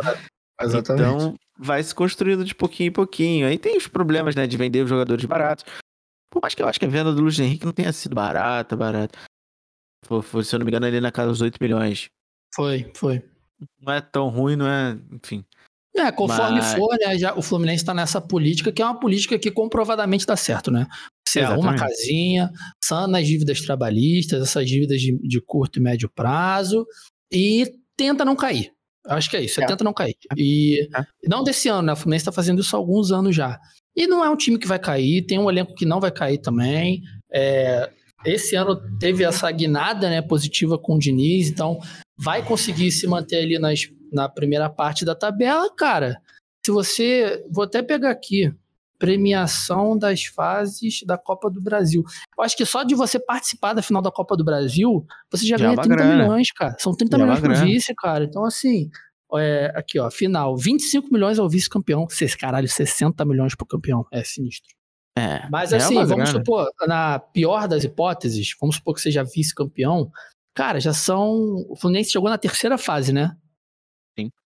Então é 2, 3, 5, mais 4, 9, mais 8, 17, mais 25, vai dar uns 40 e pouquinhos. Pô, já são 40 milhões de premiação, cara. É já muita tá coisa. É, muita, é mais do que o campeão brasileiro. O campeão brasileiro são 33 milhões. Então, assim, é, ser semi ser vice-campeão da Copa do Brasil é como se você fosse campeão brasileiro e, mais uns trocados. e mais um então, pouquinho. Já, então já é. E o principal do Fluminense, para mim, é dar a porra do tempo pro Diniz. O Diniz chega no meio do ano, tudo funciona, mas tem que dar um ano inteiro pro cara também, né? Não adianta nada chegar no Carioca, ir mal, querer trocar porque, sei lá, foi vice ou porque não chegou na final, e aí vai ficar. Não adianta também ter chegado na final de, de Copa do Brasil, semifinal de Copa do Brasil, porque se o dinheiro entra, você tem que saber como dar continuidade a ele, né? Mas eu queria falar do Fluminense por isso, cara, porque foi um time que não conseguiu fazer muitas movimentações, mas que tem ali o elenco fechado, é o elenco que vai até o final do ano e é pelo isso, visto é vai acabar pegando um G5 ali. A pergunta que não quer calar, a gente vai fechar com Palmeirenhas ou com Flamengão? Cara, vamos falar do Palmeiras rapidamente para fechar com o Flamengo, porque o Palmeiras é, fez a, o que se tornou a janela clássica do Palmeiras, né, cara? Uhum. Que é de fazer uma, um scout, um estudo do mercado sul-americano incrível. É incrível. Sim. Sim. Os jogadores que, que o Palmeiras traz, que você e, olha. E é uma, é uma crítica que a gente tem com o nosso próprio futebol há muito tempo, né? De não aproveitar Sim. os Exato. talentos de, de perto, né? Que a gente vê muito, por exemplo, Portugal faz isso muito bem. Portugal Sim. vai lá e busca um Luiz Dias, busca um Darwin Nunes, que poderiam ter pintado em qualquer clube brasileiro se tivesse um bom trabalho de scout feito. E o Palmeiras vem fazendo isso há bastante tempo. Sim, o que eu acho funciona, né? Porque bom, tem assim. um trabalho, a, a, é. a, comissão técnica, toda a equipe do Abel Ferreira é uma coisa de outro mundo, pô, os caras são muito bons. São muito bons. E é aí traz o Tabata, sinal, que a gente Por sinal, fala... é um grande, é, é um grande jogador de futebol médio, né? exatamente. Nós falamos, o Tabata está com 25 anos. Nós falamos dele falei, desde que ele tinha eu... 21. É, eu falei no último episódio, você falou do Tabata no spoiler. O Tabata já tá arrumando briga aqui porque ele já vai embora. E ele foi. É, exato, exato. E aí traz o Tabata, que é um baita jogador. Traz o Lopes, que já tem jogado muito bem. Traz o Merentiel. Traz o Veg. Então, assim, são jogadores que, de novo, a gente não acompanha a União Leiria. A gente não acompanha a Defensa e Justiça. A gente não acompanha a Lanús. O Tabata ali no esporte, a gente sabe mais ou menos porque é aquela situação de brasileiro na Europa. Então a gente vê com um pouco mais de cuidado. É, mas assim... O Tabata, o Tabata, por exemplo, no Portimonense, ele jogou muita bola, assim, na época que ele tava lá, tanto que ele foi parar na seleção sub-20, sub-21, não me lembro. É, uhum. Jogando muito bem, disputou... É, é, a Portimonense, que é o, o, clube de Portugal, é talvez o clube da Europa que mais vende, né? Porque é um clube uhum. que faz muito dinheiro, que é um desses clubes empresas aqui da Europa também, no pique figueirense, né? Hum. E chega no Sporting com a chancela de, de, titular mesmo do time do esporte. Só que ele acaba perdendo muito espaço com o Rubem Amorim, assim, que acha outras peças até mais complementares ao estilo de jogo do Rubem Amorim, mas que o Tabata sempre esteve ali no 12 jogador, assim, tá sempre entrando, sempre jogando. E eu acho que ele chega nesse Lucas Palmeiras... Fernandes, inclusive, do Botafogo. É, no, no Portimonense, ele chega uhum. para suprir a, a, a, ausência futura do Scarpa, né? Porque Sim. Exato. E eu acho que é uma excelente peça de reposição. Assim, acho que dificilmente alguém vai tapar esse buraco do Scarpa, porque o Scarpa tá jogando o que ele nunca jogou na vida dele. Doideira, né? O modo demissionário tá no... dele. Tá igual do é, Galvão. Ele... Tá dando aula, assim, é um show à parte. ele não tá no, no, melhor momento, mas vai ter tempo até o Scarpa ir embora e se acostumar com o grupo. Enfim, já fez a estreia dele. E acho que é um cara que no futebol brasileiro vai. Vai. vai não, não sei se vai deitar, mas que ele vai fazer um barulho e as pessoas vão começar a descobrir quem é o Bruno, Bruno Tabata. Eu acho que é, um, é uma ah. realidade já. É, não tem como a gente não falar do Abel Ferreira, né, cara? Então, assim, é... a gente, eu não consigo mais imaginar o Palmeiras. Por exemplo, Abel Ferreira vai pra seleção de Portugal. Foda-se. E aí? Sabe qual é? O que, que, que, que o Palmeiras faz, mano? Quem que vem? vem um outro, o outro Abel Ferreira, tipo assim, um outro técnico que tá início Rubem de Amorim, carreira. Pô. O Rubem Amorim. Rubem Amorim já, tá, já é conhecido, Abel Ferreira não era. Então, assim, é, é, difícil, assim, cara. Acho que vai ser uma. Talvez, é porque também a gente tem a, sensação assim, ah, quando. Que é o que acontece, né? O técnico sai, tudo que ele fez sai também. Eu acho que não. Eu acho que o Palmeiras é, é maduro, maduro o suficiente pra, porra. O cara fez isso por tanto tempo, ganhou tanta coisa, tá dando tão certo. Acho que o próximo técnico que chegar já vai ter que vai ter que fazer esse dever de casa de saber como que o cara trabalhava para poder implementar suas coisas também, né? Porque é muito além das contratações, muito além do que o time faz em campo, né? O dia a dia do. do... Eu li um texto semana passada que é como a psicóloga do Palmeiras influenciou pro Abel Ferreira passar as instruções durante o jogo. Ela, ela sentiu, conversando com os jogadores né, durante as sessões, que eles estavam tendo muita dificuldade de ler os bilhetinhos escritos por extenso do que eles tinham que fazer. E aí ela sugeriu pro Abel Ferreira que ficaria melhor para eles se ele montasse o campinho desenhado no bloco de notas para entregar aos jogadores. Bom, parece ridículo, né? Parece uma solução uhum. merda. Mas, cara, é isso. É, é, o trabalho da psicóloga vendo essa, essa, essa situação dos jogadores. E é isso, o cara entende. Ele, ele não tem a, o ego de falar assim, não. Não, aí ele foi, pegou uma lousa gigante que ele bota no chão, tem a foto na matéria. Vou deixar o link aqui, reportagem do UOL uma lousa gigante com o campo inteiro, para os caras verem. Porque imagina, você sai do primeiro tempo, você correu 50 minutos, cabeça quente pra caralho, tem que ficar lendo, papelzinho, aquela adrenalina. Uhum. Então, pô, se você vê o desenho, cara, você vai assimilar muito mais fácil. E aí, porra, isso aí, cara, Abel Ferreira é um cara que, sei lá, é um desses caras que não devia sair daqui, sacou? É, mas eu acho que aqui em algum momento vai ficar muito pequeno para ele. Ele, vai. obviamente, vai querer dar salto na carreira, até dentro de Portugal também, não tenho dúvidas que ele tem pretensão ele tem de treinar. de se provar aqui também, né? É, desses grandes times, né? Então, assim, é... E a janela do Palmeiras é isso, né? A cara dele é. é o trabalho que eu, tem dado certo eu, nesses últimos anos. Eu ia só complementar, porque a gente tava falando exatamente disso, desse trabalho de scout sul-americano, assim, eu tava, adoro quando pessoas inteligentes interagem no Twitter entre si, né? Eu tava vendo uma thread do Vitor Sérgio que o Biratã e o Leal estavam trocando informações ali. E ele tava falando exatamente sobre isso, né? Que o orçamento, por exemplo, que a gente fala assim, pô, os, os clubes brasileiros podiam ter esse olhar mais carinhoso com, com o futebol sul-americano. Ele fala, né, que o orçamento do América Mineiro ou do Atlético Goianiense é maior que 70% do continente. E aí o Bira complementa, fala assim, ano passado o time rebaixado do Bahia tinha a, folha salarial maior que a do Boca Juniors. Então, é discrepante a diferença de, é, de é investimento é no futebol brasileiro. Então, não é algo inimaginável, não é difícil. Então é só, é só de fato trabalhar, né? E ter um olhar carinhoso e cuidadoso com aqui do ladinho, né? Exato. E agora a gente fecha, né, com o Flamengo, porque é engraçado, né, cara? O Flamengo, assim, às vezes não dá em nada, pode não ganhar nada, mas desde a chegada do Diego, né, em 2017, a facilidade, entre aspas, que o Flamengo tem de, tem de trazer esses jogadores, né, cara? Felipe Luiz, Rafinha, Vidal, sacou? É, uns caras que até nem estavam tão bem na Europa, tipo, o Pulgar ele teve uma carreira melhor na Europa, mas o Varela, que ele começa ali no United, mas fica, sabe? Esse tipo de jogador sul-americano que demora para voltar, mas que tem voltado pro Flamengo, principalmente, né? E o Cebolinha que é, não foi tão bem assim quanto esperavam que ele fosse no Benfica e veio a calhar por conta também da lesão do Bruno Henrique, né? O Flamengo mudou ali o estilo de jogo, mas se fosse manter aquele padrão seria o Cebolinho titular, evidentemente. Então, assim, é, é muito doido isso, né? Já tinha feito boas chegadas com o Ayrton, né, lateral esquerdo, com o próprio Pablo também, o Santos, que é um goleiro fenomenal, né, cara? Então, assim, a. Puta, vou espirrar a, a chegada do Vidal ela é impressionante, né? Ah, ia falar exatamente isso. A gente falou aqui rapidinho enquanto o Fred estava conosco sobre a chegada do Vidal e como muda, né? O meio campo do Flamengo assim. Que, por exemplo, não tem tanto tempo que o Vidal fez um jogo impecável contra o Liverpool. Exato, foi esse ano. Foi, Não foi em março. É tipo assim, em Anfield, um jogaço. Um jogaço, absurdo. Sim, exato. E, e agora tá muito próximo do, do que a gente consome de futebol. Então não tem como não, não mudar a percepção do time, o meio campo, Muda assim, tudo. O time que, que acabou ficando muito refém do, do, do Arão, por mais que muitos não sintam falta. Era um cara fundamental para esse time do Flamengo, então é, a própria chegada do Pulgar também eu acho que tem muita relação com a chegada do Vidal, enfim, os dois Com chilenos também. certeza.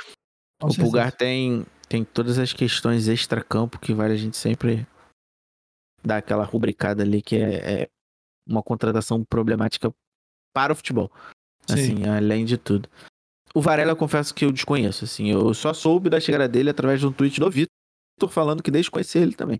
E É, que quem não. diz que conhecia Exato. era mentiroso. E é verdade. Exatamente, exatamente. Mas o é- Varela, cara, eu, eu fui descobrir, é, pesquisando, óbvio, quando ele chega. Aí eu perguntei para uns amigos que acompanham mais é, aficionadamente assim futebol europeu, falaram essa questão dele no United e tal. Aí eu fui escrever um texto pro trabalho sobre estreias na Premier League, estreias marcantes da Premier League dos últimos anos. Uma dessas estreias marcantes é do Rashford. Rashford faz dois gols contra o contra o Arsenal. Dois gols e uma assistência. E o primeiro gol no cruzamento do Varela. Aí eu falei, eu vi, eu vi a imagem, aí o 39, falei, caralho, lateral 39. Aí ele que deu a assistência. Porra, Rashford.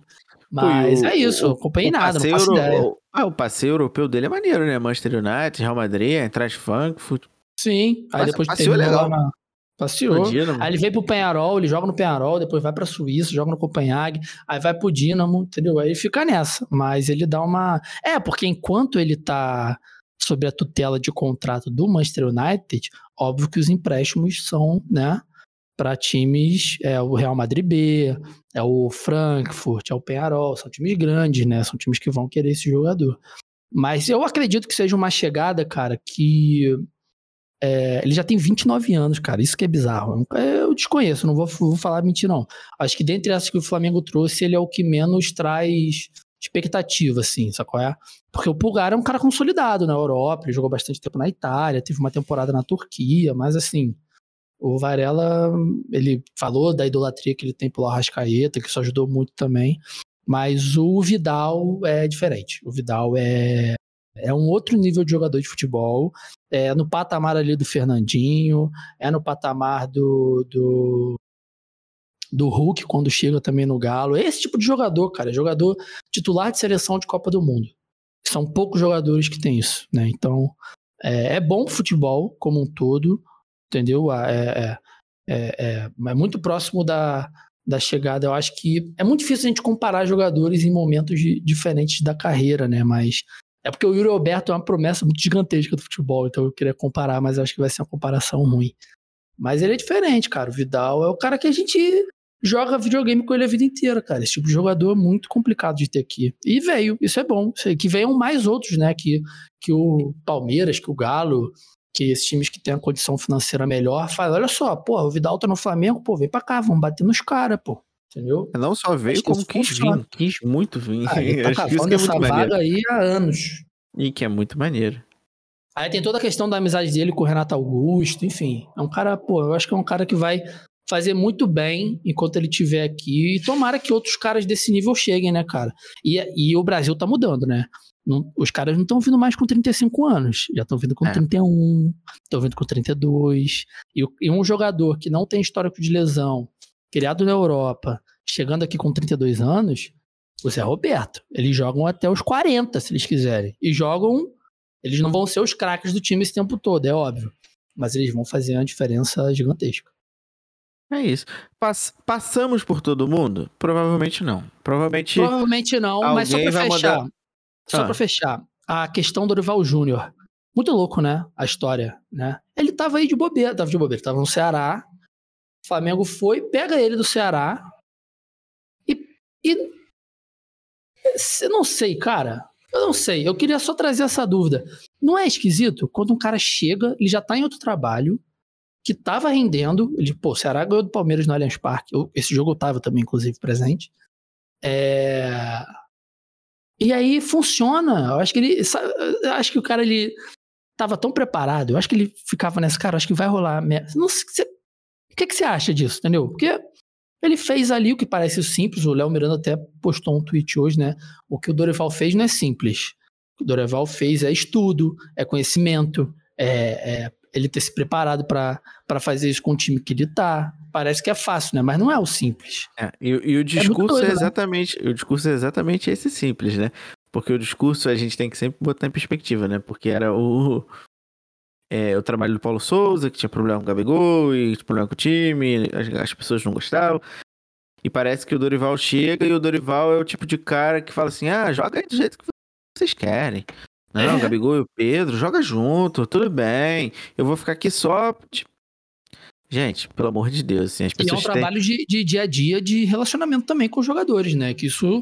É, a gente Não, viu com o Paulo Souza que isso afeta 1 zilhão por cento quanto o time joga em campo. E, porque e o parece que ele traz essa confiança, né? É, é, porque o Dorival é um cara experiente pra caralho, então ele sabe como fazer também. E, e, e, o Dorival, ele é o único cara que consegue fazer o que todo mundo tentou, que é Pedro e Gabigol junto. Ah, e não é fazer, botar, fazer e dar certo. Pô. E, de fato, o Pedro voltar a ser cogitado da seleção brasileira por conta do trabalho. Então, é, é assim, eu acho que tem muito disso também, tá? Tem muito da relação, por exemplo, do Bruno Henrique, do Gabigol com o Dorival da época de Santos, enfim. Sim. Tem sim. toda uma mística ali de, de carinho mesmo e de respeito entre técnico e jogador que tem que existir. Assim, em qualquer Experiência ambiente... é isso também, né, cara? Você saber é, lidar com vários momentos ali do. Qualquer ambiente corporativo é necessário você ter uma liderança Exato. que você admira, que você respeita e que esse, essa admiração e essa coisa seja recíproca, né? Ela vem dos dois Exato. lados. Então, não é só o salário que, que te faz correr, mano. Não é. Exatamente. E, e você ter essa situação toda a seu favor, vindo de um trabalho ruim. Então, eu sempre tento me colocar ali no lugar de alguém envolvido. Mas, por exemplo, o Gabigol, que estava visivelmente incomodado com a situação. Igor, enquanto alguém... você fala, o Botafogo tweetou uma canetinha e uma ah, bandeira do Japão. Não. Ah, Amigo. não, mas isso foi o. Foi o Júnior Santos que eu tinha te mandado. Ah, já foi. Ah, 4h33. É. Foi mal, é. gente, perdoa. Não, pelo amor de Deus.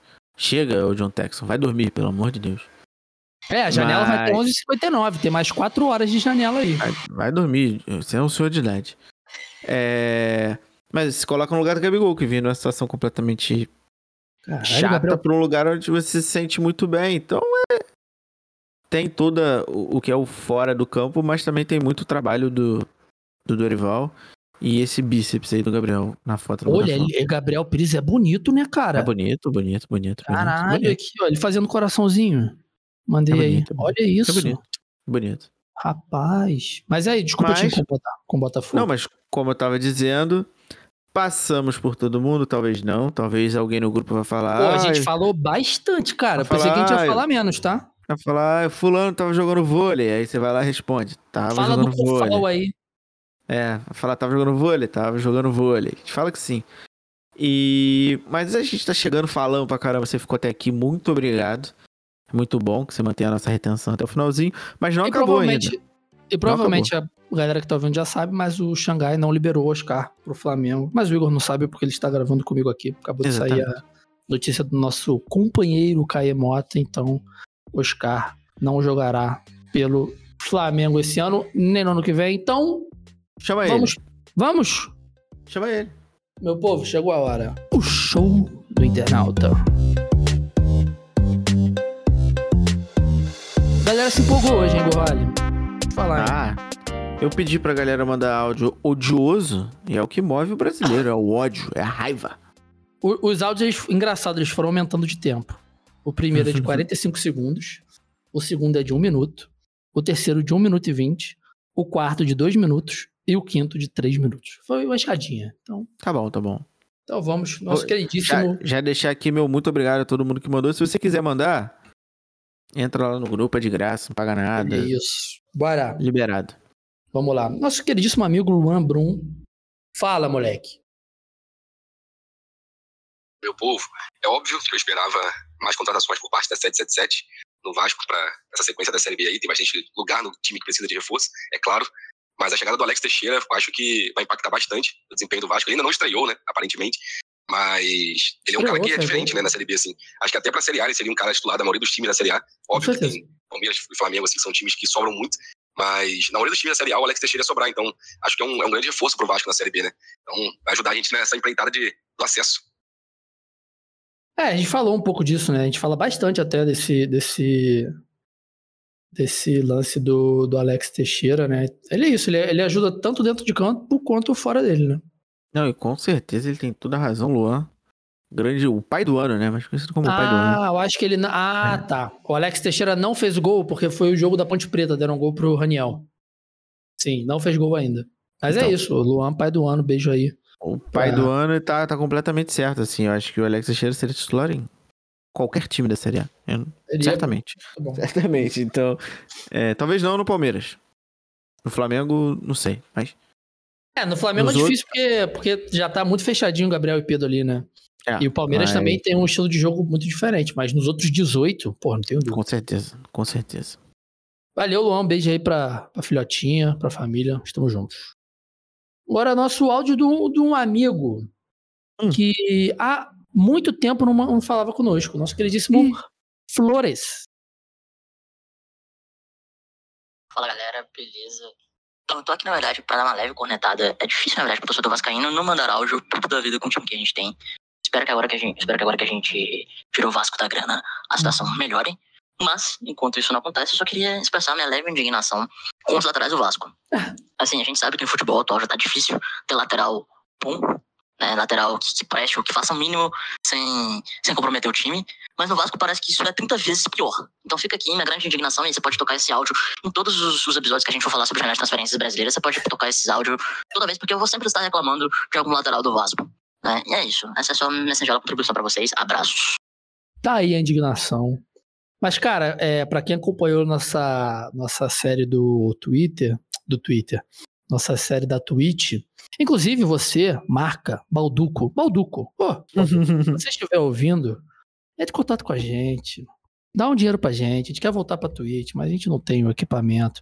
Mas o Vasco tem o lateral Riquelme, que é um leão do FM, joga muita Empre, bola. Emprestou o JP Galvão. Pô, aí, aí, aí a torcida reclama. Mas é isso, né? O Vasco reforçou o ataque, mas, pelo que disse nosso queridíssimo Flores, o resto do time ali, principalmente as laterais, não estão num bom momento, né? É, isso que eu ia falar. Eu queria agradecer aí o áudio do Theo Flores, que ouvinte de. Anos? Se, se pá, tá aí há quatro anos com a gente. Eu não posso Vou afirmar. Até, vou até fazer um jabá tá aí. É, isso não, que eu ia falar. Você, você, você recentemente descobriu a página, né? Porra, cara, essa página, eu, eu... não, é sério, recentemente eu fiz um freela para um time semiprofissional, né? E aí eu lidava muito com referências. Cara, eu pegava muita referência de edição de, de foto deles, cara. E não sabia, não fazia ideia, pô. A gente, o Theo acompanha a gente, acho que desde o começo, cara. Deve ter uns desde quatro começo, anos já. Começo, aí, é. eu, aí eu, pô, já tweetava várias paradas, mandava pro, pro, pro moleque que fazia o design, né? Eu meio que coordenava, tinha o designer, porque eu não tenho todas essas habilidades, é um trabalho bem difícil. Mandava para ele muita foto, ficar, pô, olha que referência maneira, olha essa edição, vamos tentar fazer assim, assado.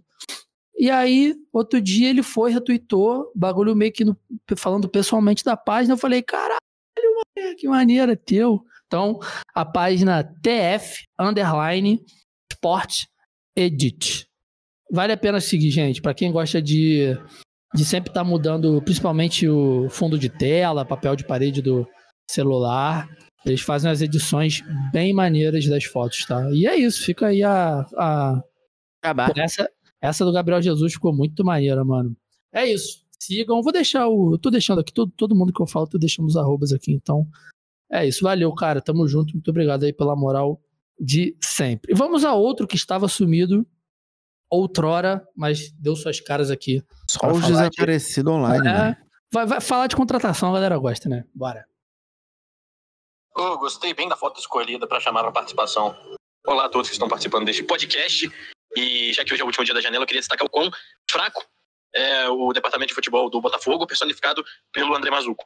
É a minha análise aqui que eu trago para vocês, porque já tinha tudo certo com o Martin Orreda, né, jogador do Godoy Cruz, salário, quanto que ia pagar, E aí a novela foi se arrastando, foi se arrastando, até que desistiram do negócio, né, por conta das formas de pagamento. Não é possível que possa perder um jogador jovem, de potencial, né, que ia ser vendido anos à frente aí por muito dinheiro, uma possibilidade, né, futebol a gente não sabe o dia seguinte, mas como é fraco o departamento de futebol do Botafogo, que só trouxe jogador nota 6, acho que o destaque pode ficar pro Tiquinho Soares, que teve um lampejo no Porto, mas que depois não, não rendeu mais, né, foi para Olimpiada, já apareceu velho. Então, a janela do Botafogo é triste porque você flerta com grandes jogadores, Zahavi, Rames, Ojeda, para acordar com o Tiquinho Soares. Fica aqui a minha indignação com John Textor e companhia. Um abraço, amo vocês. Cara, ele que, que não foi. Não foi nem anunciado, João Vitor Nunes já chegou ai, ai. metendo o pau no Botafogo. Coitado. E eu discordo. É, a gente falou bem pra caralho do Botafogo. Ele, eu discordo. o Botafogo. Ah, ele pediu pra avisar aqui, que ele esqueceu também, que o João tem uma página com alguns amigos, né? Chama La Cancha. Hoje é o dia do Jabá, né, Igor? La Cancha Caraca, FC. Vou deixar aqui o link também. E é muito bacana que eles fazem essas análises, análises desses jogadores sul-americanos, né? Então eles têm uma análise. Eles tinham uma análise do Fausto Vera, antes do Fausto Vera chegar no Corinthians. Não, essa do, do, essa do, do Ojeda, Oeda, sei lá. Ojeda, Ojeda. Eu, eu que encomendei essa. Eu que encomendei. Ah, boa. Essa aí, foi. O, o, Vinícius. Esqueci o sobrenome dele, Vinícius. É, já era, não vou lembrar. Perguntou. Da, eu falei, essa aí só. Com Lá do grupo? Não, não, não. Ah, tá. É. Só com o João Vitor Nunes. E aí foi para lá no Lacante. É isso, tá? Tem lá também. Se você não sabe quem é o Orreda, que o Botafogo deveria ter trazido, tá lá na página do Lacante. Sigam, porque é um conteúdo de futebol sul-americano e a gente falou aqui bastante, né? É... É... Pô, acabei de receber uma mensagem aqui. Vinícius Nóbrega. Vinícius Nóbrega que acabou de retweetar essa foto que você mandou aí no, do Gabriel e botou lindo. Gente, é, recebi uma mensagem aqui que eu acho que é o sonho de mensagem todos que nos ouvem. A gente tá gravando aqui há um tempo já, né, Igor Wiley? Uhum. Então, para você já é quase meia-noite. Para você já é meia-noite, né, inclusive? Já é meia-noite e meia. Pra mim é oito e meia, eu recebi a mensagem aqui. Tá de Não folga. come. Vou pedir um negocinho pra gente. Porra. Ih, coisa boa. Puta merda, que beleza. Porra, fiquei até... Ai, graças a Deus, Senhor. Muito obrigado, Senhor. Puta que pariu. Tem lá a análise do Martim Orreda no Lacantia. Outro áudio, nosso queridíssimo amigo Vinícius Pereira. Manda bala, moleque. Aqui para Vinícius, mais um dos 280 milhões de corintianos espalhados pelo mundo. E a janela do Corinthians eu entendo como um ok, né? Vamos lá, chegadas foram Balbuena, Yuri Alberto e Fausto Vera. Gostei, gostei dos três embora tenha algumas críticas assim ao começo de uns aí, como o Yuri Alberto, que não chuta no gol, o Albuena e tal, que dá uma rateada, mas a gente pensar a longo prazo, por exemplo, brasileiro, e eu, supostamente levando em conta que o Vitor Pereira fique para o ano que vem tem uma pré-temporada, entendo como muito bom. Já, eu entendo realmente como bom. E as saídas foram o João Vitor, que já estava embaixo, então faz falta, mas assim, nem tanto, porque já estava em baixa. Ivan e Mantuan. Ivan, mais ou menos, porque era reserva do Cássio. O Cássio praticamente jogou a grande parte de todos os jogos esse ano. Então, assim, faz falta, mas naquelas.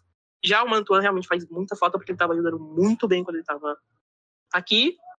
Mas, infelizmente, as negociações que acontecem, teve isso para trazer um centroavante que, como eu disse anteriormente, é um centroavante que não chuta no gol, que é... Hum. tem que dar essa melhorada. Ah, e também teve a saída do suposto camisa 10, conhecido como William, que estão, como de fecha de janela, estão procurando um substituto para ele e tal. Eu espero que não venha, porque os nomes citados são Bernard, senhor amado, é, Michael que eu acho ok. Assim, só pro Brasileirão até o final do ano eu acho que não compensa. E eu acho que são esses os que até que eram ditos e tal. Então, em resumo, eu gostei da janela, se for pensado a longo prazo. Por exemplo, se agora quarta-feira, quando praticamente acaba a temporada do Corinthians, e mandam o Vitor Pereira embora, aí eu já acho horrível, porque vão acabar com um projeto que eu gosto, embora o resultado a curto prazo não tenha vindo ainda. É, ele, ele sintetiza, tá? né? Gostei. É, o, o Vinícius que, que já antes de mandar o áudio, já pediu um advogado. Eu já tava preocupado. Assim, é, eu pensei também aonde, que ele ia falar. Aonde vamos parar? Porque o Vinícius quase xingou pessoas aqui na última participação. E aí. Mas não, foi tranquilo, foi suave. Esse episódio, por sinal, quase foi um episódio dedicado ao William, tá? Sim. Então... É. Essa situação do William eu acho que é furada a gente falar agora, senão o episódio vai ficar muito grande. Vai ficar gigantesco. É, Mas ficar as gigantesco. saídas do João Vitor e do Mantuan, cara, a gente não falou, né? São saídas muito importantes. O João Vitor tava em baixa, mas, porra, é um tá em baixa por um mês e meio, dois meses, sacou? É um, é um cara que ia, que ia comprometer, né? E, foi, o- e o Vinícius trouxe o que a gente falou também. Pô, se pensar a médio prazo, com esse time, os caras saudáveis pra 2023, o Corinthians vai chegar muito forte pro ano que vem. Então, valeu, É, Vinícius, de novo. O... João Vitor que não vem tendo muita oportunidade com o senhor Roger Smith aqui no Benfica, não. É, ele tá jogando com. É, mas é outra- lance da tá jogando- também, né? É, Difícil. sim, sim, mas ele tá jogando com o Morato e o Otamendi, né? O Lucas Veríssimo tá machucado ainda, acredito que ainda tá machucado. O Vertogen entra de vez em quando.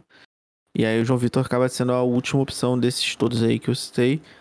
Mas que eu acredito que, que com um tempinho de, de casa, enfim, entendendo um pouco mais sobre, sobre o riscado ali do professor Roger, eu acho que vai, vai pegar uma titularidade ali, até do lado do Morato, porque não sabemos como volta o Lucas Veríssimo, né? É, exato. Fechando aqui, Vinícius, muito obrigado de novo pela moral. Muito tá obrigado, aí com a gente há bastante tempo também. Sempre, bom te ouvir, meu querido, sempre bom. Essa moral. Agora a gente fecha nosso digníssimo Gabriel Sawaf. Fala pessoal do 4231, espero que vocês tenham gostado da surpresa que consegui preparar finalmente após várias cobranças. Vamos falar um pouco da janela. Eu não posso falar do meu time, porque meu time nem se enquadra na janela, né? Infelizmente, mas um dia se enquadrará. Vou falar um pouco da realidade aqui no local que eu acompanho com o Atlético e com o Curitiba. O Atlético teve a chegada do Fernandinho, que era uma contratação até esperada após ele anunciar que não ia permanecer no City já havia falado algumas vezes, veio e vai começando a demonstrar né, o que a gente espera dele. Ele é um pouco mais agressivo, né? Ah, tem até surpreendido muita gente esse lado do Fernandinho, ele chegando em cima, fazendo muitas faltas, é, surpreendendo um pouco. Eu não esperava ele tanto assim, mas aos poucos ele vai se adaptando a essa equipe do Felipão. E acho que a chegada do Alex Santana foi um, um trunfo muito bom, porque ninguém esperava o Atlético, já tem vários volantes até com a chegada do Fernandinho. Ele chegou, se encaixou na equipe, vem fazendo bons jogos, né? Uma peça muito boa na equipe e conquistou seu espaço no jogo contra o Estudiantes, válido pelas quartas de da Libertadores, e até começou a partida como titular na vaga do Perança. Porém, ao que a torcida do Atlético esperava, não foi uma janela assim, é, vamos dizer assim, tão qualificada, principalmente porque o torcedor rubro-negro esperava contar com reforços laterais. Tanto na lateral direita quanto na lateral esquerda vem tendo algumas dificuldades. O Abner não faz uma temporada muito regular, o Pedrinho, que é a reserva dele, o Felipão já classificou ele como ponta, e na direita o Kelvin não tem reserva e parece que há uma desconfiança muito grande no Kelvin faz algum tempo. Isso é uma coisa que eu não entendo. Então Atlético chegou a sondar três atrás direitos e nenhum veio, né? Então foi uma coisa bem surreal. Veio na, falaram que na Treia vinha, chegou a chegar em Curitiba, mas ele acabou indo pro Santos, Daniel Alves, que foi pro Pumas, e até o Mário Fernandes foi cotado e nenhum deles veio. E ao Curitiba, é, um pouco antes da janela, o Coxa passou por um transfer ban, por causa de uma dívida com o atacante argentino Ceruti. É uma loucura essa história. E contratou nove jogadores, só que, sinceramente, cara, é, foi uma coisa tão surreal essa, essa janela do Curitiba, porque o Coxa contratou ó, o goleiro Gabriel Vasconcelos, que veio para substituir o Muralha, e o Muralha tá jogando até agora, ninguém sabe do cara, faz um mês que ele chegou. O lateral esquerdo Rafael Santos, o volante Bruno Gomes, Jesus Trindade e Juan Carlos Dias, o atacante Adam Pérez, o zagueiro John Chancellor, nossa senhora, o cara é, é venezuelano, o atacante Matheus Cadorini e o Gabriel Bosquilha, que vamos dizer um nome mais conhecido, assim, tanto que já foi titular do Atlético Mineiro. E é uma barca que veio com vários gringos, como você pode perceber, muitos indicados pelo Mourinho, e o Mourinho foi demitido, né, ontem, estou gravando sábado na segunda, igual vocês no podcast. Então, é, é, essa janela do Curitiba é um ponto de interrogação com o time que tá brigando pra não cair, tá cometendo os mesmos erros de 2020, porque, por exemplo, o Ceruti foi um cara que veio, sim, com essa bomba, e parece que metade desses gringos que vieram, eu vi alguns torcedores falando, e eu concordo, vão ser aqueles caras que vão entrar na FIFA daqui dois anos, que o Curitiba vai vir outro transfer ban. E gente falando de saudade de um transfer ban. E vamos ver, né, se o Curitiba vai calar a minha e há tantas bocas por aí, porque realmente, cara, o Hernan Pérez, por exemplo, que foi um atacante paraguaio, que chegou, que tem passagem pela seleção e tudo mais, ele tava lesionado, veio, jogou um jogo contra o Santos e lesionou de novo, sabe? Umas coisas surreais. Ou seja, o Curitiba com esse enredaço de rebaixamento mais uma vez aqui nos Oswaldo da Glória. Mas é isso, vamos ver aí quem, se essas nove contratações vão vingar, e também se o Atlético, né? Porque toda hora surge um nome diferente para estar especulando se alguém vai vir de fato pro rubro-negro da Baixada. Abraços, meus amigos. Radialista é diferente, né? O Gabriel Salaf, como você chegou, chegou atrasado, tá? Mas é isso. Enquanto a gente estiver gravando, pode mandar áudio que a gente bota aqui pra rodar. Muito obrigado, Gabriel, pela participação, pelo descobrimento aí do, do acontecido aí no Paraná. E, e, cara, o Curitiba pra mim é, é curioso, né? O Curitiba, ele é, é quase o Norwich brasileiro. Ele sobe, desce, sobe, desce, ele não se estabelece. E, e de fato, uma doideira, janela de maluco, cheio de azar, enfim. Não queria cravar, mas o Curitiba é um forte candidato a, Um fortíssimo Aí. candidato, né? a cair. É. Aí o Atlético Paranaense a gente falou bastante aqui também, né? Então fica aí a mais. Pra gente não ficar repetitivo também, né? Questão é, diferente aí do Curitiba, que já era para, pelo que a gente acompanha, né? O Morigno, pelo visto, já era para ter caído há bastante tempo, mas é isso. Faltam 16 jogos ainda para o campeonato acabar. O Fortaleza, que todo mundo tava dando como morto, já saiu da zona, cara. Já tá em 15. Então, e tá Curitiba tá, tá, Curitiba tá um e ponto, assim, tá? Eu acho que. É o, o medo do Fluminense. A situação, acho que um time que não vai se salvar é o Juventude. O Juventude já tá com 16 pontos só. Então, assim, já são 7 pontos para sair da zona. E é complicado. É o time que não vem mostrando que vai erguer, né? Mas o Curitiba tá um pontinho só. Ainda dá pra salvar. Tem muita água para rolar. Gorrali, dicas tem... rápidas, senão vamos ficar não, um zilhão só... de horas aqui. Só falar pro Gabriel pra ele ficar tranquilo que daqui a pouco o Ney Franco chega lá no Curitiba e resolve tudo. Sua dica, vamos fechar. Cara, peraí, eu esqueci minha dica. Então, gente, hoje vamos sem dica, senão esse episódio vai ficar gigantesco. Não, não eu tinha uma dica boa. Ah, lembrei. Lembrei. A minha dica é para você que trabalha e exerce a sua função como pessoa jurídica é, o aplicativo ou plataforma da Contabilizei. Eles te ajudam a abrir a sua conta e te ajudam a pagar as coisas que você não sabe que você está pagando, porque esse bagulho de contabilidade é uma doideira. Mas, cara, o atendimento dos caras é impecável, assim. Eu tenho umas dúvidas muito idiotas e eles me tratam como um ser humano normal. Eu pergunto as coisas idiota, assim. Quanto é 28% de não sei quanto? Eles me respondem. E o Vitor sabe que eu adoro fazer pergunta que eu poderia achar na internet. Sim. Mas eles me respondem. E eu pago ali uma quantia mensal, então. Pô, um se você me pagar uma quantia que... mensal, eu te respondo também, pô. Então. Um bom serviço tem que ser enaltecido. Então, se vocês precisarem abrir uma conta, uma empresa, um CNPJ, entrei na Contabilizei. Muito bom, muito bom. Então, Espero não me arrepender disso. É, né? Vamos ver. Daqui, semana que vem vem o disclaimer. Meu povo, muitíssimo obrigado para quem ficou até aqui. Estouramos demais. A gente sempre acha que vai ser rapidinho, né? Nunca é, mas é isso. Igor, claro, boa noite. falou 60 nomes no começo, aí dá nisso. Ah, falei só todos os nomes do Estado do Paraná. Tamo junto, um gente. Muitíssimo obrigado. Até semana que vem. Rumo ao centésimo episódio. Um beijo.